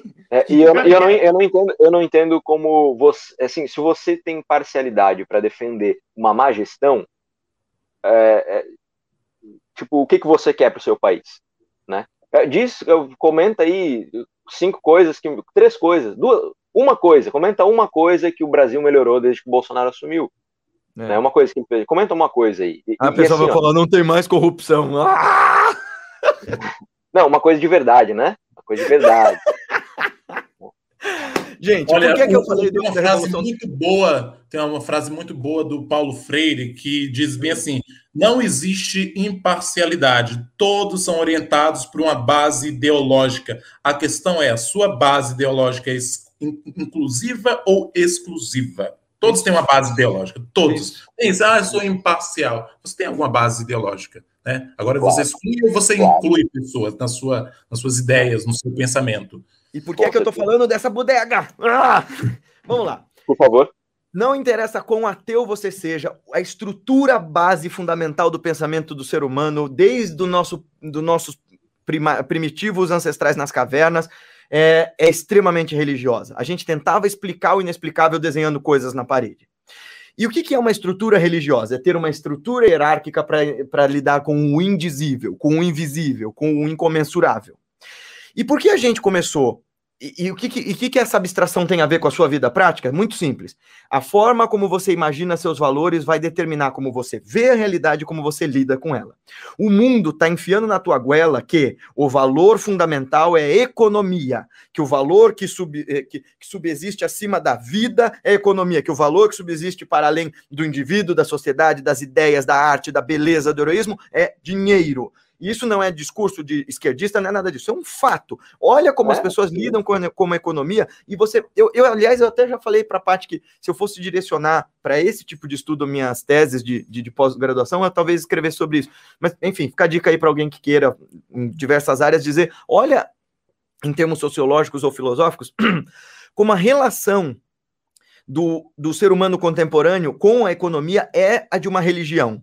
Você tem lá o Deus mercado, que ninguém sabe quem é. Você tem a forma de prestar culto, pagando seus tributos. Você tem os seus sacerdotes dizendo como é que a vida tem que ser direcionada. Olha, é tudo, ipsis literis, como uma religião. Você tem os grandes. É, é, é, aliás, é bem interessante falar isso, né? Sobre a, a arquitetura de cada época, né? Porque uh, você tem, por exemplo, na Idade Média, os prédios mais altos eram uh, as igrejas, porque determinava ali, olha, o que é o norte dessa sociedade é a religião tal qual é posta. Aí você tem o Renascimento, vão ser os, os, as instituições né, de Estado, os prédios grandes. Hoje são os grandes conglomerados financeiros. Esse é o nosso norte social de hoje em dia. Então, nossa forma de analisar o mundo parte de um paradigma absolutamente individualista, ego, egoísta, egocentrista, né? Eu falo bastante disso aqui no meu livro, se alguém quiser ler, eu discurro bastante isso sob o ponto de vista do indivíduo, né? No Revolução de Sid Pet já. O título, eu não, esse segundo título eu não gosto muito, mas é sobre filosofia e meditação, das técnicas de meditação, os fundamentos da meditação, e eu discorro justamente sobre isso, como é que egoísmo, egocentrismo e egolatria são os nortes fundamentais por onde a gente guia a nossa vida e são as, as raízes, as genealogias do nosso sofrimento sofrimento. Beleza. Por que, que eu estava falando do livro do Mathieu Ricard? Porque esse cara vai questionar justamente isso. E ele foi cientista. Ele está vestido de monge aqui, mas o instrutor dele do doutorado foi, foi vencedor do Nobel. O, o, o Mathieu Ricard, se tivesse continuado como cientista, provavelmente seria o, o próximo Nobel. E ele juntou o universo da ciência e o universo das meditações. Inclusive, para quem não sabe, ele foi o cara que, quando foi uh, medido, né? Uh, examinado durante a meditação, a galera chamou ele de o homem mais feliz do mundo, porque ele conseguia entrar em estados que eram indizíveis, nem com droga você conseguiria acessar aquele estado de contentamento e lucidez. O Mathieu Ricard vai dizer para nós: fundamentalmente o ser humano foi programado para o altruísmo. A nossa história biológica conta disso. Porque quando uma primeira célula que era boa em, em, em, em se alimentar, né, em capturar alimento, é fagocitose que chama? Profissional de saúde. Isso. e outra célula era boa em digerir esse alimento. Quando elas duas se juntaram em simbiose, foi isso que tornou a vida possível. A história da natureza é uma história de colaboração e cooperação, com espaços, momentos de competição. Esse é o entendimento sobre, sobre a nossa história biológica que a gente perdeu por causa dessa narrativa de competição capitalista. E aí, eu estou fazendo toda essa digressão para dizer para vocês que essa conversa de que o ser humano foi programado para se autodestruir é uma história que vende e vende muito bem e que a gente caiu. E aí estão perguntando qual é que era a solução da economia, a solução da pandemia. O Andy falou: se como valor fundamental a gente tivesse a vida, a gente ia começar agora a pensar em maneiras de como, por exemplo, por que é que cinco famílias no Brasil detêm o poder financeiro dos 100 milhões de, de, de, indivíduos mais pobres? Numa hora como essa, o Estado diria: escuta, você ainda vai manter seu privilégio, sua liberdade, seu dinheiro, mas agora você vai compartilhar com essa eh, uma parte necessária à sobrevivência dessa população mais pobre, porque sem povo não existe mundo. Qual é que era a solução para essa pandemia que todos os governos deveriam articular em, em conjunto? Olha, não existe patente de vacina e nem de medicamento descoberto para Covid nesse período. Todas as patentes estão caídas, o medicamento vai ser dado é, no valor mais baixo possível, até porque o valor de medicação é uma ficção inventada pelo mercado, mediante a demanda e oferta. E, e, agora a gente vai se preocupar em resolver esse problema. Gente, se a gente conseguiu em tempo recorde inventar vacinas para uma doença que a gente não tinha até pouco tempo atrás, essa doença não existia, a gente inventou vacina como nunca antes aconteceu. Pensa se esse paradigma de colaboração e, e cooperação unilateral é, é, multilateral, desculpa, tivesse sendo feito, a gente já teria resolvido o problema da pandemia. E Índia, Brasil e esses países que estão nesse caos não estariam assim. Eu fico desesperado de pensar como é que países ainda, ainda em situação de guerra, sei lá, pensa esses lugares que tem guerra civil na África ou no Oriente Médio. Se a, se a pandemia se alastra por lá, a vida já é uma bosta nesses lugares. E a gente não consegue pensar uma coisa muito simples que o Mathieu Ricard coloca e que todo grande mestre, o pensador da humanidade, coloca. O outro sou eu em reflexo, o outro é um alter ego, ele é uma extensão de mim. Não existe mundo onde o indivíduo sozinho reine absoluto. Não existe. É, a, a Fátima estava batendo no peito, dizendo liberdade, liberdade. Liberdade é em comunidade. Não existe liberdade autoafirmada numa sociedade onde você faça só o que você bem entende. Liberdade, inclusive, é disciplina, isso é definição de é, Buda. É, então, é, isso, é, isso é uma, uma grande. Uma, o ocidental entende muito mal a liberdade, justamente por causa da religião uh, judaico-cristã que nos trouxe o livre-arbítrio. O livre-arbítrio não é liberdade, o, o, religioso, porque ele diz que você tem. É basicamente assim: você pode escolher o que quer, mas se você escolher o que a moral não manda, tu é culpado e vai para o inferno. Agora, se tu escolher o que a moral religiosa quer, então a glória é de Deus, não é nem tua. Então só, então, só, tem, só pode escolher ser culpado, entendeu? Ou, ou, obedecer, tu não tem outra opção. E aí, e o livre-arbítrio também traz a ideia de que ser livre é estar sobre um livre ar. Mas a verdade é que você é livre para decidir o que quer, mas você não é livre para você é livre para decidir o que quer, mas não para conseguir o que quer, porque para conseguir o que quer demanda capacidade. Então você é livre para uh, aí é que tá. Quando você escolhe ficar em casa, você está escolhendo manter a sua liberdade por mais tempo, manter a liberdade de quem você ama por mais tempo. Porque se você morrer, você não tem a possibilidade de fazer escolhas né? Ou se, por exemplo, alguém que você ama morre, você, a pessoa perdeu a oportunidade dela de fazer escolhas e você perdeu a oportunidade de fazer escolhas para com essa pessoa. Então, a verdade é que, assim, ó, a, primeira lei, o primeiro valor que se tem na humanidade se dá justamente por defesa da vida. O humano uhum. toma consciência e consciência da morte, então o primeiro valor ele vem para defender a vida. Os valores eles só surgem por causa disso. E aí exatamente o que está falando, só estou falando com outras palavras, né? O, o, no, nesse momento, o valor deixou de ser a vida. Então se perdeu até o valor dos valores. E você sabe, aí o pessoal estava falando para a gente sobre, sobre. O pessoal estava falando sobre abstração, né, Emmanuel? e, e, sabe que tem. O Mathieu Ricard, inclusive, com dados científicos e filosóficos e, e, empíricos, debate com essa filósofa que pouca gente conhece, pouca gente lê. Aquele menino do Ideias Radicais gosta muito das ideias dela. Eu acho que ela é um, uma das criaturas mais abjetas da história da filosofia. É, e o, o Mathieu desconstrói as ideias dela toda. A, a, a Ayn Rand, Ayn Rand foi uma russa que, revoltada com os, os descalabros do comunismo, foi para os Estados Unidos, bem na época da Thatcher e do, do Ronald Reagan, e defendeu uma ideia dizendo assim que uh, o altruísmo era uma demência, era uma doença. E ela batia nessas ideias e elas eram tão confortáveis para o cara que quer se dizer herói de si mesmo, né, o self-made man, o cara que conseguiu tudo sozinho. As pessoas não percebem a ficção dessa ideia. Ninguém é self-made man, ninguém se faz sozinho. Você depende, você está num mundo lidando com uma sociedade altamente complexa. Cada encontro que você tem com cada pessoa que apareceu na sua vida foi fundamental para compor a sua história. Essa ideia de indivíduo como um, um, cristalzinho acabado que vai brilhar luminoso no pináculo Alegria da humanidade. dourado, não existe. É, que... é, que nasceu no campo sem ser semeado.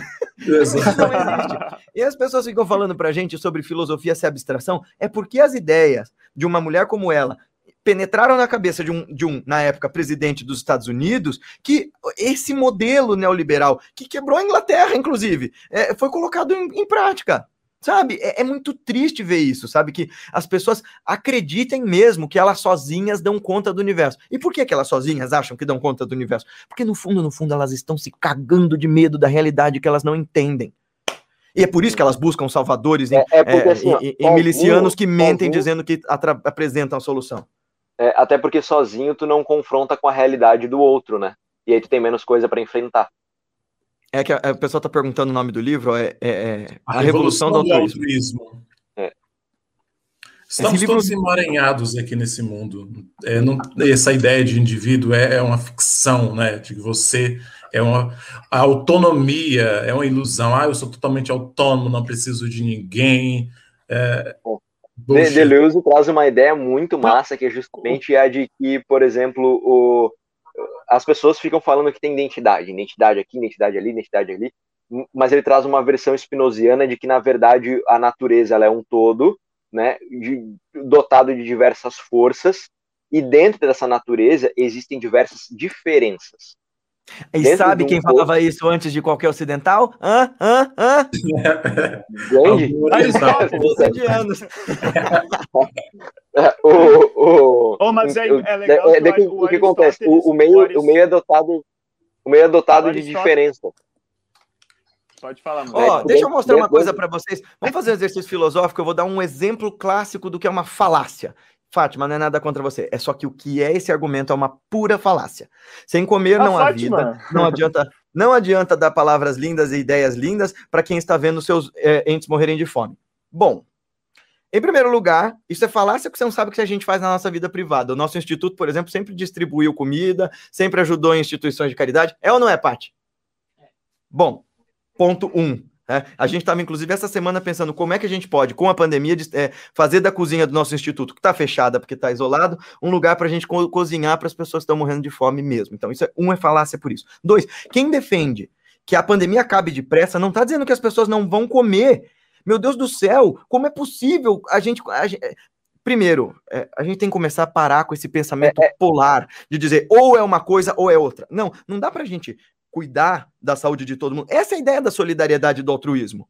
Se o governo realmente tivesse preocupado com isso, ele ia dar um jeito, não importa qual, de cobrar, por exemplo, da, das fortunas dos super ricos, para conseguir manter o auxílio emergencial de quem realmente precisa. Porque se o, se o auxílio tivesse sido mantido, as pessoas não estão nesse estado. E, e, Agora, tem outra é melhor ouvir o presidente dizer a pessoa dizer assim, não, e, e, Manu, o cara, esse, desculpa, esse filho de uma, né, vem na, na TV dizer assim, a pessoa achou que ia se aposentar, eu não vou bancar aposentadoria cedo de ninguém. Ninguém tá falando sobre aposentadoria, seu energúmeno, nós estamos falando sobre manter as pessoas se alimentando quando elas têm que ficar dentro de casa. É, e, e, tem outra coisa, é. assim, ó, quanto mais tempo essa pandemia durar, quanto mais tempo ela durar, mais a gente vai estar tá dando tempo para as empresas perderem sua estrutura, quebrarem e falirem, e aí a pessoa que não ficou em casa, ficou trabalhando, é, vai ficar desempregada. Então, quanto mais tempo a, pandemia durar, pior vai ser para a economia, mais demorada vai ser a retomada. Então, quanto antes isso acabar, mais cedo o Estado pode estar tá gerando empregos. E outra coisa, o, o Estado agora que, tá, que o país está quebrado, que o mundo inteiro está enfrentando essa dificuldade enorme de, de é, econômica, tem que investir em infraestrutura e se endividar para dar emprego. É o que os Estados Unidos já está fazendo, o que a China já está fazendo, a China já está com saldo positivo. Né? É, e qual é o assim, problema ó, do país comunista? Quem está em positivo são eles. É, mas assim, até uma, uma amiga minha comentou comigo em relação ao. Falou até, chamou de capitalismo selvagem, né, uhum. que, os que eles privilegiam os de cima, né, que eu não sei se era uma tia dela ou algo assim, que trabalhava numa empresa e tinha uma equipe e começaram, para não cortar os bônus dos, dos de cima, começaram a demitir os funcionários. É, é. E, e, ela, assim não, não precisa, não funciona. tem motivo, eles é, não tem motivo, não precisa fazer isso, não. Ó, é o seguinte, ou você demite eles, ou você vai, ou a gente te demite e depois coloca alguém para demitir eles. É. A Ambev teve então... uma época que ele tinha uma meta que quem não batia era demitido. Era tipo, totalmente predatório. Aquela meta mínima, não bater a meta mínima, tal. Mas até hoje, né, cara, tem gente que vive para o trabalho, entende? Vive dessa e, forma. E aquele, e aquele lance, e aquele lance, né? Ninguém é aquele lance, gente. Só comentando. Que tem gente é, é verdade. É verdade. O pessoal tá falando. É Algum... Eu nunca votei no PT. Eu nunca votei no PT. Tipo, ninguém é petista. A gente está discutindo aqui sobre, é, tentando né, achar aqui uma possível luz é, nos ajudando aqui, é, trazendo filosofia, reflexão, análise crítica. É óbvio que eu vou fazer, que eu vou falar, mas criticar Bolsonaro não significa você, você ser petista. Só estamos é, eu, eu, tenho, eu, tenho, eu tenho familiar que ele que se associou ao PSOL, tem um familiar que se associou ao PT, tem um familiar que se associou ao PSDB e familiar que se associou ao PSL do Bolsonaro. Todos esses quatro eu odeio eles e a gente está muito distante. então... Esse é o ponto, né? Quando a gente defende as coisas de maneira apaixonada, a razão, a razão não, não se sustenta, elas não têm como, né? Esse é o, é, é, veja lá, é, é Bom, falem aí, gente. Eu, eu li umas coisas que me desanimaram aqui. Eu murchei. Eu tenho a clara impressão que, que existe aí, nós estamos em um pote aí, tá petista, sei lá, tá bolsonarista, tá, tá outras pessoas em um pote, e tem um, alguém sacudindo o pote assim, tá todo mundo se batendo, tá todo mundo se. É, se não precisa, gente, né? Nós queremos achar que um, um senso mínimo, né? O valor da vida, filosofia. A gente não está aqui para se bater, não. Somos todos a mesma Bom. família. A, a, e, e agora Fátima, falando... a Fátima não está nos entendendo. É, mas Bom, uma coisa é fato, nós, colocou... nós, nós, também, nós também temos que defender a economia, e, e porque ela faz parte de, da defesa da vida, que a gente tem que comer. E é justamente por isso que você tem que ficar em casa, é justamente por isso que você tem que se cuidar, né? Que você vai passar uma dificuldade por agora, eu também estou passando, eu nem estou na minha casa, estou na da minha irmã, entendeu? Ou, então acontece que a gente tem que se cuidar, a gente tem que se proteger, porque daqui um pouco a economia tem que lutar para melhorar e aí as pessoas, a gente voltar a sair da miséria, né? Porque o Brasil voltou para a miséria. Esse é o ponto aqui, ó. O Walter colocou, né? O ponto, na minha opinião, é bem simples. Enquanto tem um irmão com fome, sofrendo, eu não consigo ter paz. O maior valor é a vida, apenas isso. Exato, mas isso é para todo mundo, isso é consensual. Agora, é, Walter e todo mundo, pessoal, peraí. Esse é o valor para nós. Eu não creio que eu não seja. Eu não acredito que seja um, um consenso para todo mundo, entende? Então, não, não. Veja, esse é o consenso para todo nós, mundo aqui né? nessa. Isso aqui. Ao que me parece, esse é o consenso para as pessoas dessa live. Isso. Só que assim, todo mundo que está defendendo a abertura, o fechamento, é, o fim da, da história é nós queremos o melhor para a vida do coletivo. Por meios diferentes, mas o que a gente não está percebendo é que quem nos governa e os ideários que nos impuseram pela goela desde que a gente nasceu, como, por exemplo, essa ideia de que o mercado se regula e que os mais ricos, conforme ficarem mais ricos, vão deixar escorrer sua riqueza para os mais pobres. Isso tudo é bullshit, isso nunca funcionou. Sabe? Eu concordo que se instalasse um dedo e no dia seguinte todo mundo tivesse exatamente a mesma casa, o mesmo poder financeiro, as mesmas condições e tudo mais, no dia dois já teria gente diferente, já teria mais acima e mais abaixo. Porque o ser humano é diferente, tem necessidades diferentes, competências diferentes, qualidades intelectuais diferentes. Isso, isso tá posto, ok. Mas daí um a gente acreditar. trocar a casa dos outros por um. Ia ter três casas e ia ter dois que eu ficar sem. Exato, exato. Agora, Agora, por isso que, apesar de todos os pesares, a democracia com todos os seus defeitos uh, é um sistema que aponta para uma direção mais luminosa quando as pessoas têm paciência para ouvir e, de, e, e, e, digerir ideias mais complexas. De novo, não dá para achar soluções simples para pro, problemas desse tamanho. Se o Bolsonaro realmente tivesse afim de salvar vidas, ele não ia estar, tá, primeiro, negando a vacina, negando tudo que a ciência fala, e terceiro, ele ia estar tá tentando, ao invés de isolar o Brasil com toda aquela política genocida maluca, daquele alucinado do, do Araújo, como é o nome? É, não. Ah, o Ernesto, o, Ernesto Araújo. O Ernesto Araújo. Um completo débil mental. Meu Deus, o cara. Veja, nós temos uma tradição diplomática que sobreviveu mesmo nas épocas de ditadura, da ditadura Vargas, da ditadura militar, não importa, desde que o Brasil virou república, nós sempre tivemos uma excelente fama de, de qualidade diplomática. O Brasil sempre soube intermediar a, as situações entre os países. Aí vem um maluco e acaba com cento e poucos anos de, de tradição democrática e diz, diz, se for para sermos párias, que sejamos párias. Bom, ganhamos isso, né? Nós somos desrespeitados pelos Estados Unidos e pela China, pelos dois polos das potências do mundo. Então, quer dizer, é. se o Bolsonaro fosse realmente um estadista, e aí abre parênteses, eu não sou petista, mas fale o que quiser, o Lula é um estadista. Corrupto ou não, bom ou não, o cara é um puta estadista, porque sem cargo político e sem nada, ele estava conseguindo articular reuniões com a galera do G20. Eu não estou discutindo a moral do Lula ou a qualidade do Lula, eu estou dizendo que todos os políticos deveriam ser assim, preocupados em dialogar Preocupados, por exemplo, em sentar todo mundo do G20 e dizer assim: gente, olha, vamos decretar um estado de emergência global e fazer cair todas as patentes de medicação e de vacina? Até porque tem uma amiga minha da indústria farmacêutica que estava me contando o seguinte: tem uma medicação que já foi descoberta e está sendo usada nos Estados Unidos e que é altamente eficiente contra a Covid. Só que ela é cara, porque ela acabou de ser descoberta. Aqui no Brasil, a política dos médicos é usar em no máximo, no máximo, é, 1% dos casos, dizendo que ah, o medicamento ainda não foi testado. Não é que ele não foi testado, é que ele é super caro. E aí, o, o, que, que, o que, que, por exemplo, de bom a gente fez com a AIDS que daria para fazer agora? É suspender as patentes, fazer pesquisa em universidade pública, fazer com que o preço do medicamento caísse. Nós estamos lidando com uma situação uh, de interesse unânime da população mundial. Só que me parece que as pessoas estão perdendo a conta de que uh, essa meia dúzia ultra rica do planeta todo, os bilionários, trilionários da vida, ah, eles discutem. O único que me parece realmente preocupado em acabar com a pandemia é o Bill Gates, pelo menos no é, discurso. Exato.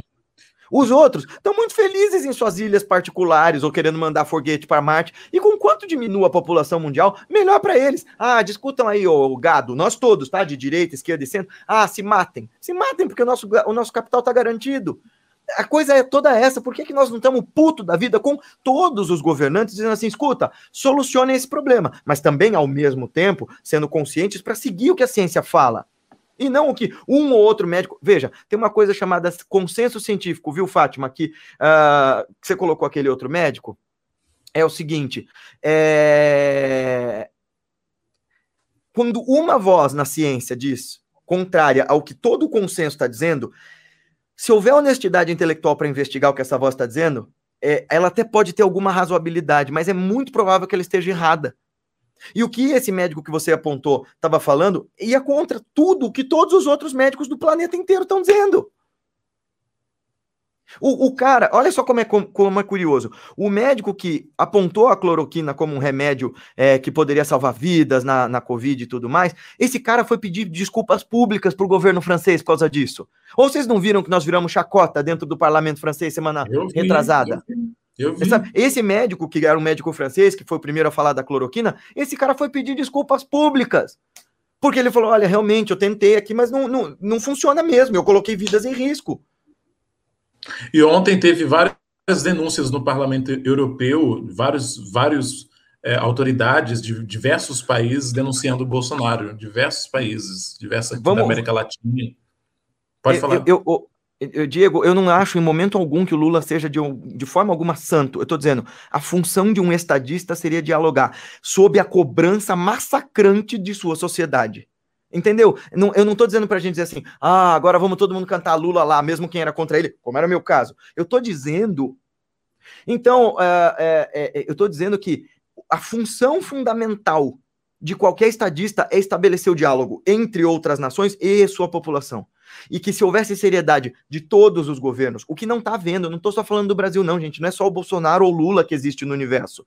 Eu estou dizendo que todos os países deveriam estar interessados em fazer com que quebrasse as patentes. Mas por que, que a Rússia, a China e a Índia vão fazer isso se eles estão vendendo a, a vacina para todo mundo? É.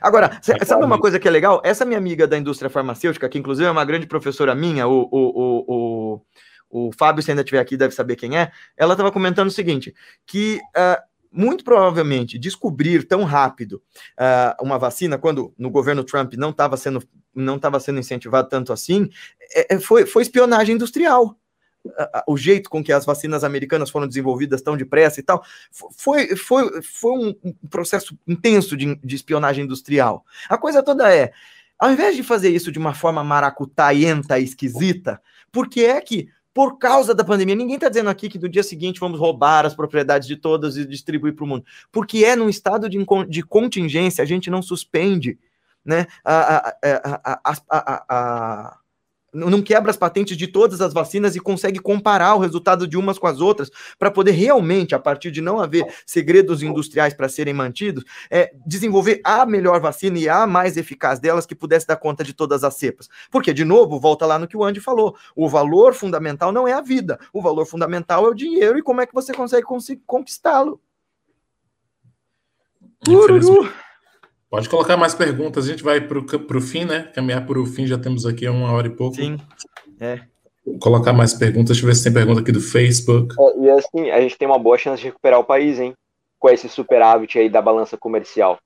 A gente pode utilizar bastante isso a nosso favor. O Bolsonaro tá com a faca e o queijo na mão.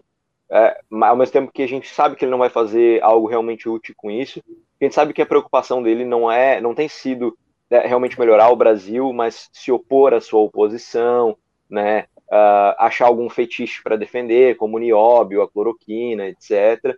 Só espero que a, o fetiche dele passe a ser a vacina em algum momento. É.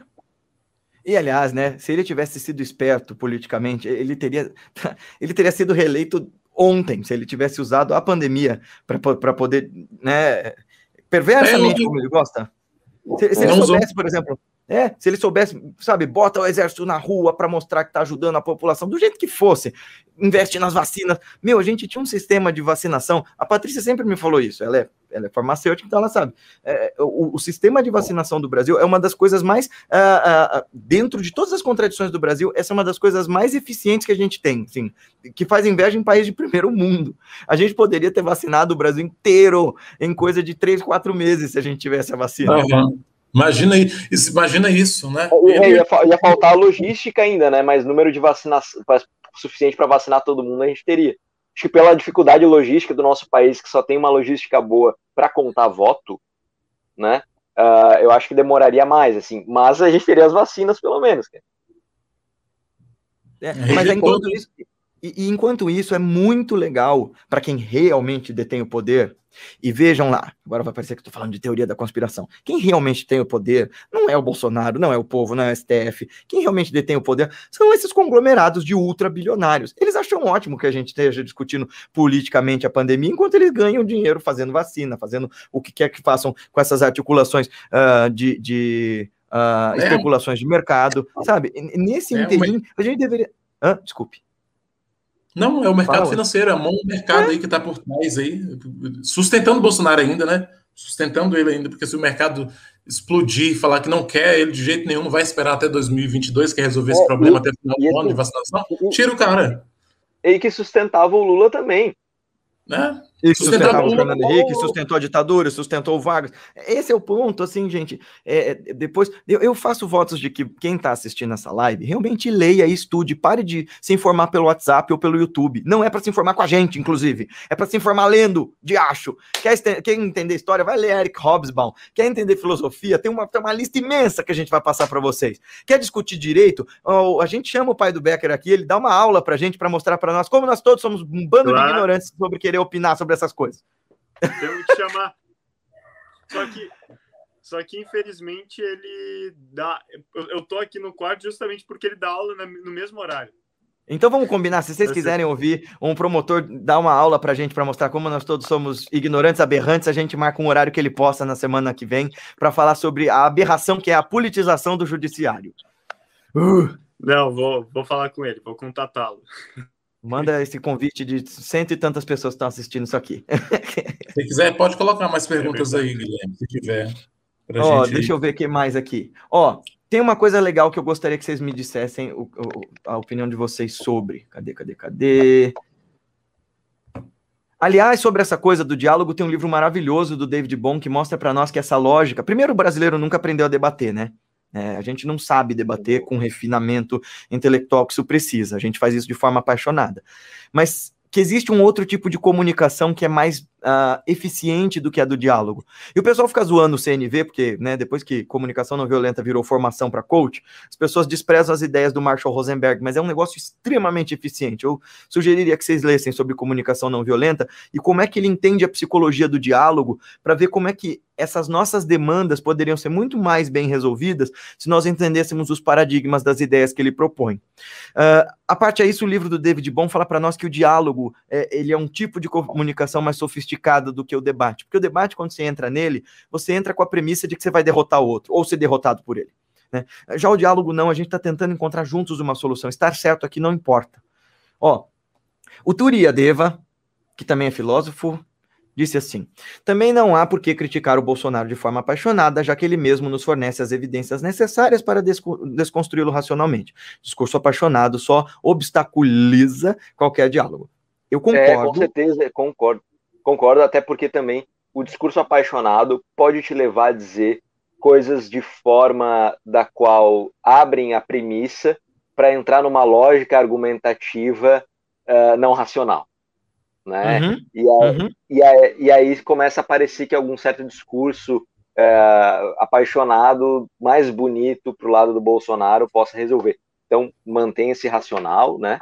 Eu, por é. exemplo, a gente fez a live lá com o pai do Becker, ele não tinha intenção mínima de atacar o Bolsonaro, intenção mínima de defender o Bolsonaro e, e, e etc. Ele foi totalmente imparcial. Mas acontece que na mentalidade de alguém totalmente bolsonarista, quando ele evidencia que o, que o Bolsonaro não, não entende do STF, não entende de justiça, é, não com as próprias palavras dele, mas comparando ao, ele falando o que, que é o STF, o que, que é justiça, a gente vendo se traçar um paralelo, ver que o Bolsonaro não entende nada, o, o apaixonado vai dizer, ah, o cara, não, o cara não, é contra Bolsonaro. Ele não disse, ele não disse, a gente não sabe. Mas, mas provavelmente é. Eu acho que provavelmente é porque se ele usar a lógica, ele vai se desprender do bolsonarismo. Ó, oh, o Walter tá falando aqui, eu, eu votaria, hein? Ó, oh. cadê? Peraí. Emanuel, como é que faz para votar em você para presidente? eu voto também. Eu voto, eu voto. A gente já pode lançar essa chapa vereador local ou deputado, vamos nos candidatar a vereadores, tentar entrar na política e revolucionar alguma coisa, né? Vocês votariam na gente, né? Acho que a gente teria aí uns votos. Don't tempt me, Frodo Baggins. Não vamos falar sobre isso.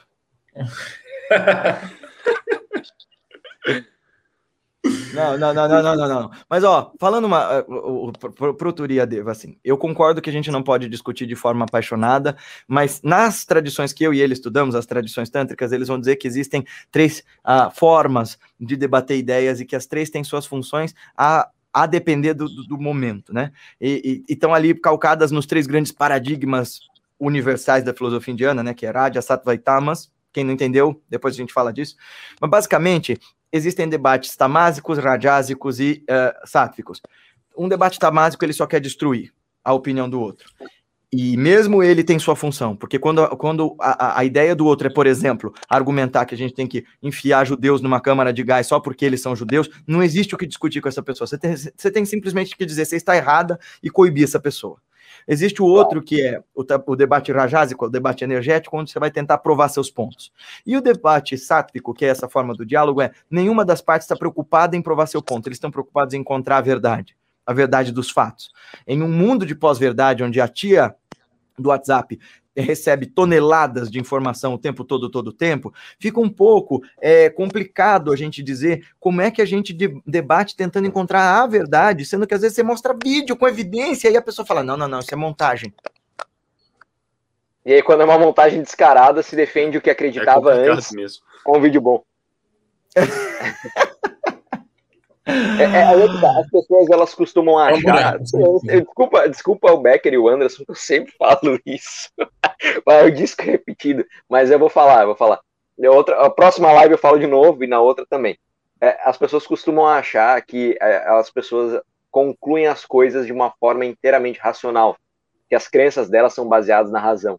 Mas a verdade é que nós acreditamos nas coisas por causa de um vínculo emocional e sentimental, e só depois a gente usa a razão para tentar provar o que a gente acredita. Uhum, e acontece uhum. que a pessoa honesta vai usar a razão mesmo para tentar provar o que acredita.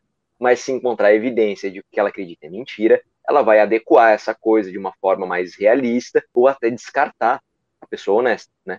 Mas é sempre assim, a gente usa a razão para tentar provar. Então, assim, quando você vê alguém que viu uma evidência e não acreditou, mas um vídeo totalmente mirabolante, uh, uh, fora de contexto, às vezes até com montagem, e naquele ele não questiona nada, você vê que a pessoa ela está sendo guiada pela, ela está sendo controlada pela crença dela e ela não está com controle sobre as próprias crenças. Ela é uma pessoa aí arremessada uh, pelos próprios afetos do corpo ou do espírito. É, e isso é uma coisa que, assim, apesar das críticas que eu faço, por exemplo, ao, ao, ao Enéas Carneiro, né, que todo mundo acha agora que ele virou herói de, de qualquer lado e tal, eu acho que ele tinha umas coisas bem radicais. Tinha uma coisa que ele falava e que eu concordo com ele. Não dá para esperar que a pessoa ocupe um cargo público de responsabilidade sem um determinado preparo. Aí a galera de esquerda vai querer me massacrar dizendo: ah, mas ele falava isso contra o Lula porque ele tinha preconceito intelectual e lá, lá, lá, lá, lá, lá, lá, lá, lá, lá. Eu só tô dizendo que eu concordo com a frase. As premissas dessa frase é outra história. Para você, porque assim, concorde ou não, goste ou não, de novo, eu não sou lulista, eu não sou petista, mas o cara se preparou para ser político sim, porque ele articulava com todo mundo de todos os lados. Ele não tinha educação formal, isso é outra história, né? Mas eu acho assim que o brasileiro tem que ter maior apreço pelo conhecimento. E isso pode virar tema de uma próxima live para nós, porque nós já estamos aqui, ó, exato, todos os exato, horários. Exato, perfeito, perfeito, perfeito. perfeito. Mas, mas a coisa toda, assim, só para fechar, a gente tem que aprender a ser mais apaixonado pelo conhecimento. Uma coisa que eu sempre senti, eu tenho certeza que o Andy também, porque assim, nós não tivemos apoio familiar para aprender o que a gente sabe, nós quatro aqui. O, o, Becker até teve, né? Tem biblioteca da vovó, biblioteca do papai, biblioteca do titio, mas ele é o. E ele a é nosso... biblioteca do pai. Ele é, Não, ele é a nossa mimado, cota. Sou mimado. Ele é a nossa cota. Ele, a gente chama ele para ter um, um, um, um almofadinha claro. privilegiado aqui. Exatamente, eu, eu, também, eu, eu tô, eu, como é que é? Eu tô no meu lugar de fala. Eu tô aqui para para vocês. Mas a gente, mas a gente te ama mesmo assim, tá? Eu sei, mas, assim, eu sei, eu amo vocês também. Mas assim, a, a parada aqui é vocês já notaram que existe um tremendo preconceito com o conhecimento aqui no Brasil? Eu sinto isso principalmente quando eu falo com gente de fora, porque lá a pessoa que é ignorante, optativamente ignorante, ela tem vergonha de abrir a boca porque todo mundo massacra. Eu tenho alunos e amigos na Alemanha e é engraçado porque lá eles são até cruéis com quem não gosta de conhecer. Não é uma unanimidade, mas é um, um perfil de um, de um comportamento. Na Índia também. As pessoas, as pessoas elas têm uma certa uh, reticência de abrir a boca para falar bobagem, porque todas as outras pessoas também estudam e leem. Aqui, quando você diz que você estuda e lê, você é, ridicularizado de alguma maneira. Não é, não é viagem minha, é um negócio que eu observo há bastante tempo. Quando a gente começa a falar de alguma coisa mais profunda, é quase como é quase patente. Aqui aconteceu hoje. Ah, vocês estão viajando demais, vocês estão abstraindo demais, vocês estão dando voltas demais. É, mas é assim, porque parece que não, teoria é fácil, quero ver na prática, hein? Então, o que vale é a experiência, não vale nada além disso, sabe? Isso fica é como se o conhecimento não prestasse. Como se é, mas a verdade é que a boa, a boa teoria. É, e assim, a boa teoria, na verdade, é que funciona na prática, né? Então, tipo, uh, a gente tem a prática para desvendar, para, no caso, desenrolar essa teoria toda, né? Muitas vezes. Então, a, as teorias elas vão se aprimorando sempre. E tem teorias que, que. Teorias e teorias, né? É.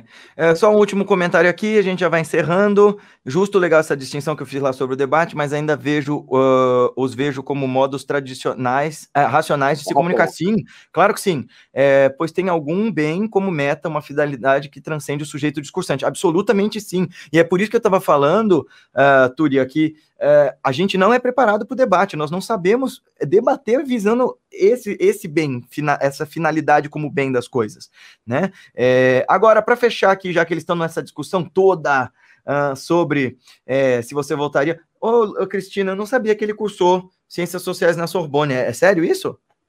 É, bom, se for, então é, é, isso. Mas é porque eu disse que as pessoas iam me criticar quando eu falei da frase do Enéas, porque ele falou direcionado ao Lula.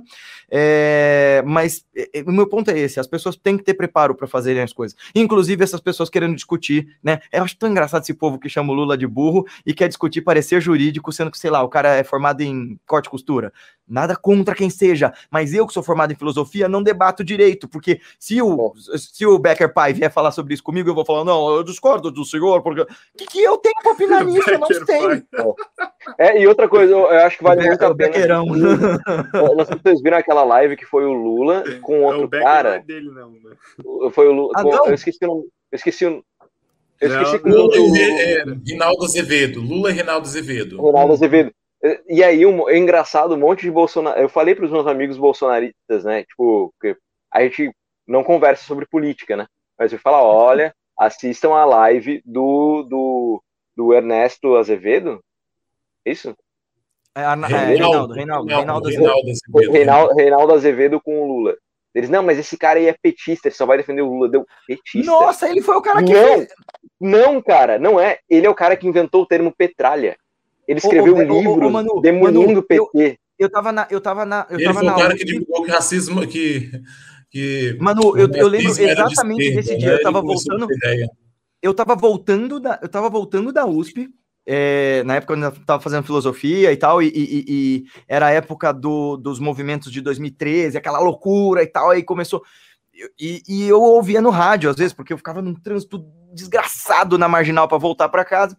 E, e aí foi em 2016, eu lembro claramente o, o Reinaldo Azevedo vociferando desesperado no rádio, dizendo assim: ou você vai, ou ela fica, falando para derrubar a Dilma. Então, assim, Mano, ele não é de esquerda, ele só é minimamente coerente. Ele fala isso, eu não sou de esquerda, eu sou conservador. E, só que eu sou um conservador que pensa. Esse é o ponto. Ele bateu Você não pode ter preguiça de pensar. Pensa, Opa, ele pensa é o cara que mais batia.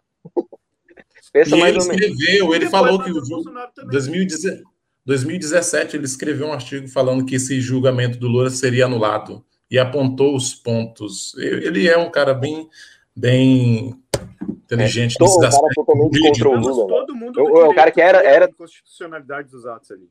Todo mundo do oh, direito Cris... na época eu ainda estudava direito. A Cris colocou aqui, ó, o seguinte, que eu sou cientista social formada pela USP. Ah, nós somos colegas de Fefeleche uh, cujo curso é idêntico ao da Sorbonne, por isso eu sei dessa passagem do Lula. Olha que legal, eu não sabia disso não, muito obrigado por nos informar. Mas eu só fiz esse contexto mesmo do pessoal dizer, ah, se eu falar que a pessoa tem que ter preparo, lá, lá, lá, lá, lá entendeu? Agora... Mas o que, que você ia perguntar no final, Guilherme? Você ia fazer ah, a pergunta no final. Isso. É, a, só a Guilhermina perguntou o que é ser conservador. Nessa definição, por exemplo, do Reinaldo Azevedo, é a pessoa que defende as instituições. E na, na definição original de o que é ser um conservador, como os conservadores de cartola, monóculo lá da Inglaterra, é entender o seguinte: eles visam pelo bem-estar das instituições. Eles entendem que a sociedade tem que se transformar sim, mas não de uma maneira abrupta e, e rompendo com tudo que a gente já construiu até então. Essa é a diferença conceitual clássica entre um revolucionário e um conservador. Clássica. Assim, o revolucionário acha que está tudo cagado, tem que derrubar tudo, fazer tudo cair por terra, e o conservador clássico quer manter é. as instituições e fazendo mudanças paulatinas. É. E as, é, os dois lados seria... têm sua razão seria basicamente o que na saída ali da ditadura militar, né? É, acho que era, ah, não lembro quem agora falava que a transição da ditadura para um sistema democrático tem que ser lenta, gradual e segura. Eu sou totalmente contra a ditadura, é. mas já que ela aconteceu, eu concordo completamente. A transição teria que ser lenta, gradual e segura.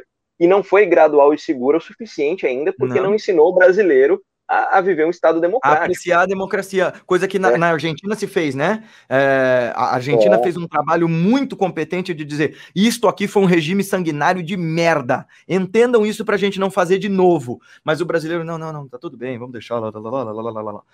É. As instituições estariam por cima dos indivíduos, não das pessoas como um todo. Mas isso é uma posição. Eu não estou dizendo que eu concordo com ela, viu, Guilhermina? Eu não sou conservador é, nesse sentido. Eu, às vezes, acho que, em certos pontos, o pensamento revolucionário é necessário, em certos pontos, o pensamento conservador é necessário. Eu não acho que. É, eu não lido com absolutos nesse caso. É, e eu acho, eu acho um certo problema a prática conservadora que, porque assim, quando você tenta preservar demais as instituições, às vezes se acaba preservando demais um sistema cultural uh, ou corrupto, ser, por né? exemplo, porque pode ser, por exemplo, corrupto, racista, é, machista, exato. Homofóbico. Exato. Aí você tem uma instituição exato. com toda uma estrutura racista. Exato. Pô, vamos conservar porque a transição tem que ser lenta, gradual e segura. Às vezes conserva coisas demais que não devem ser uhum. conservadas. E, e o conservadorismo, não é que estou falando que conservador é mal, mas eu estou falando que o conservadorismo tende a cair nessas coisas, né? De, de manter uma estrutura, uh, às vezes até abominável, e manter isso socialmente. E extremamente retrógrada, né? Você quer, você quer um exemplo disso? É aquele cara, daquele filme com o Benedict Cumberbatch, uh, que era o cara que desvendou como decifrar as mensagens do, do, do, do, nazismo, era um herói de guerra, né? O cara era um matemático brilhante, mas ele era homossexual. Na Inglaterra do século XX, que começou a usar é, remédio de, de é, para tentar curar a homossexualidade dele com hormônio e com tratamento, tratamento psiquiátrico que levou o cara à morte. É, é, é Alan Turing, acho que é o nome dele, não sei o que, Turing. Dá uma Sim, olhada Alan nesse Turing. filme. Nesse... É, um dos caras mais brilhantes da, da, do século XX que foi é, morto por causa de um sistema conservador. Ele era um herói de guerra, mas não foi reconhecido como tal porque ele era gay. Enfim, a pergunta para fechar nossa live é que fizeram lá em cima, já que nós estamos falando do Biruliro. É, entre Bolsonaro e a minha samambaia, entre o Bolsonaro e meu gato pelado, entre o Bolsonaro e a minha estante de livros sem nenhum livro nela, em quem vocês votariam? Que eles colocaram lá. Entre Bolsonaro e Lula, em quem você votaria? Gente, eu votaria em qualquer coisa para não entrar o Bolsonaro, desde que a pessoa que estivesse contra ele não fosse tão reacionária, tão irracional quanto. Então, para mim, não tem dúvidas. O Lula é um estadista, o Bolsonaro é um, um sociopata, um fascínora. Eu não é, tenho. Também não, também não tenho dúvida em relação a isso, não. O Lula Lula, com é, é assim, o Lula não é a minha escolha, inclusive. O Lula não é a minha escolha, minha primeira escolha, inclusive, nem de longe. Mas eu votaria em qualquer um para não entrar de novo esse fascista. É, se você me trouxer dois políticos e perguntar entre um político que eu chamo não alguém com cargo político, mas com capacidade política, entre um e outro, eu te dou minha opinião sincera, a gente analisa e tal. A gente, tranquilo. Uh, nos meus stories, faço post sobre isso. É, se a mas, gente tiver que analisar, sei lá, um, só que Bolsonaro não é político, né? Ele é, ele é, ele é uma pessoa populista, entendeu? É, é o homem mais odiado do mundo. Em 2018 foi, a gente teve essa mesma coisa da questão do PT e o Lula aí, ah, as pessoas, ah, vou colocar o, o, o Bolsonaro e tal, 40 milhões de pessoas mais ou menos se falar não vou votar em ninguém. Eu até entendo essas pessoas, ah, não vou votar em ninguém, eu estou, PT e Bolsonaro são ruins, mas agora a gente já viu na prática o que, que esse cara é capaz de fazer. É. Naquela época, no segundo turno, no segundo turno eu não votei, né? Não queria PT, não queria Bolsonaro, me arrependi. É, você ajudou na eleição do eu Bolsonaro. Votei, eu votei, no, eu votei, eu abro aqui meu voto, não tem problema com isso. Eu nunca tinha votado no PT até então, mas eu, eu falei assim, por um princípio democrático. Um defende a democracia, o outro defende a ditadura. Um governo que as pessoas falam, ah, o PT quer colocar ditadura quando as pessoas quiseram tirar o PT do poder, maquinaram e, e, e tramaram e conseguiram. Esse cara tá dizendo antes das eleições que se ele perder a eleição é fraudada, cara. Desse ponto de partida já, já rompemos com toda a racionalidade. Hum, é. Perfeito, gente. Eu me, assim, eu me arrependo daí desse, dessa minha atitude que eu não vou cometer em 2022. É. E aí, Becker, e você que tá aí ó, querendo fugir dessa pergunta e não falando nada? Não, é que o seguinte, o que acontece? Eu estou usando o celular, então sempre, quando eu acabei caindo, é porque essas operadoras. Tá tudo bem, eu tô enchendo teu saco. Não, não, sei, não, mas o que acontece? Eu não consigo ouvir o Manu. Eu, eu, eu não tô conseguindo ter o áudio do Manu, então eu abro na live que tá um pouquinho atrasado para ouvir o que o Manu fala aqui, entendeu? Porque eu não consigo ouvir o Manu uhum. entre nós aqui. Daí eu abro para ouvir o Manu deve ficar todo meio atrasado. Mas uh, eu não sei, eu, eu sinceramente não sei. Não sei se eu votaria no Lula, mas no Bolsonaro com certeza não. É, eu anseio, viu, Guilhermina? Ela está dizendo assim, se não existe uma outra via, né, para para eu, eu adoraria que as eleições voltassem ao normal e a gente pudesse discutir planos de governo, que a gente pudesse ter dois candidatos ali, que fosse o Lula e um outro, discutindo, olha, esse é o melhor modelo econômico, esse é o melhor modelo para recuperar a indústria, esse é o melhor modelo, e não chegasse soltando bravatas para nós do tipo, tem que ajudar na economia, tem que ajudar na educação, tem que ajudar na saúde. Tá, tá, tá bem, a gente sabe que tem que ajudar nessas três coisas, mas como? O que é que você quer fazer? Vamos discutir sobre isso, né? Qual, qual, será que vai ser a desculpa do Bolsonaro para não ir na, na, nas, nos debates do, de 2022, será? É, pois é. Vai, ela está perguntando, ela tá perguntando para nós porque ela é argentina e ela não sabe se existe uma outra força é, que, que possa rivalizar com eles. Estão tentando fazer, mas eu tô achando não que não. Eu não, tenho não, outro candidato que eu acho assim. Estamos há um ano. Ele... É, Estamos há um eu, ano das, das, eleições e não se levanta um candidato super, hiper forte em um ano assim é, para alguém que já está em. Um é, tem candidatos que as pessoas gostam, mas assim, o, aqui no Brasil tá tão polarizado que é ou Lula ou Bolsonaro para ser eleito, infelizmente. É, é. A não ser que, a não ser que, por exemplo, é, o Bolsonaro fosse impeachmentado, o que eu acho quase que impossível a essa altura do campeonato. E ele cometeu Sim. crimes de responsabilidade como nenhum outro governante fez no Brasil até então. É, e seria importante o impeachment dele, né? Porque a gestão seria. tá péssima. Sim, um sim. ano, ele, tem, ele, tem, ele consegue fazer muita besteira em um ano. É. É, enfim. Beleza, então, gente. Gente, muito obrigado a todo mundo que nos assistiu até aqui. Eu vou pedir para vocês que, concordando ou discordando, deixem seu joinha, o seu desjoinha, curtam nossa página. Tem lá o canal do Martelo de Nietzsche no Facebook. Minha página é Guilherme Romano lá no Facebook. Essa live vai estar tá lá. Vai ter esse podcast no Deezer e no Spotify. Não se esquece de seguir a gente nessas duas redes sociais. Uh, nessas duas. Eu não sei, Spotify não é rede social, né? Nessa rede de áudio sociais. Enfim, vocês entenderam. É, assistam nossos outros vídeos, nossas outras postagens, nossas outras lives. Nós quatro temos postagens lá no Instagram. Para quem não conhece o meu trabalho, eu falo bastante sobre meditação e filosofia indiana. Para quem não conhece o trabalho dos meninos, eles falam bastante sobre filosofia e essa intersecção da filosofia com nossa realidade contemporânea. Foi um prazer, uma honra, uma alegria imensa estar com todos vocês até aqui. Espero vê-los na semana que vem. E, por favor, sugiram para nós outros temas, outras discussões, convidados que vocês queiram trazer. Assim que a pandemia passar, o Andy vai vir gravar ao vivo, né, o Andy, aqui no nosso estúdio, porque nós dois estamos em São Paulo, os outros dois estão no Rio Grande do Sul. Não, agora o Manu está em Florianópolis, em Santa Catarina, né? Enfim, a gente está por aí. Mas até a semana que vem. Muito, muito obrigado, pessoal. E até nosso próximo encontro. Até. Obrigado. O Andy não vai falar tchau, que mal educado. Tchau, tchau, tchau, tchau, gente. Cuidem-se. Usem máscara, please.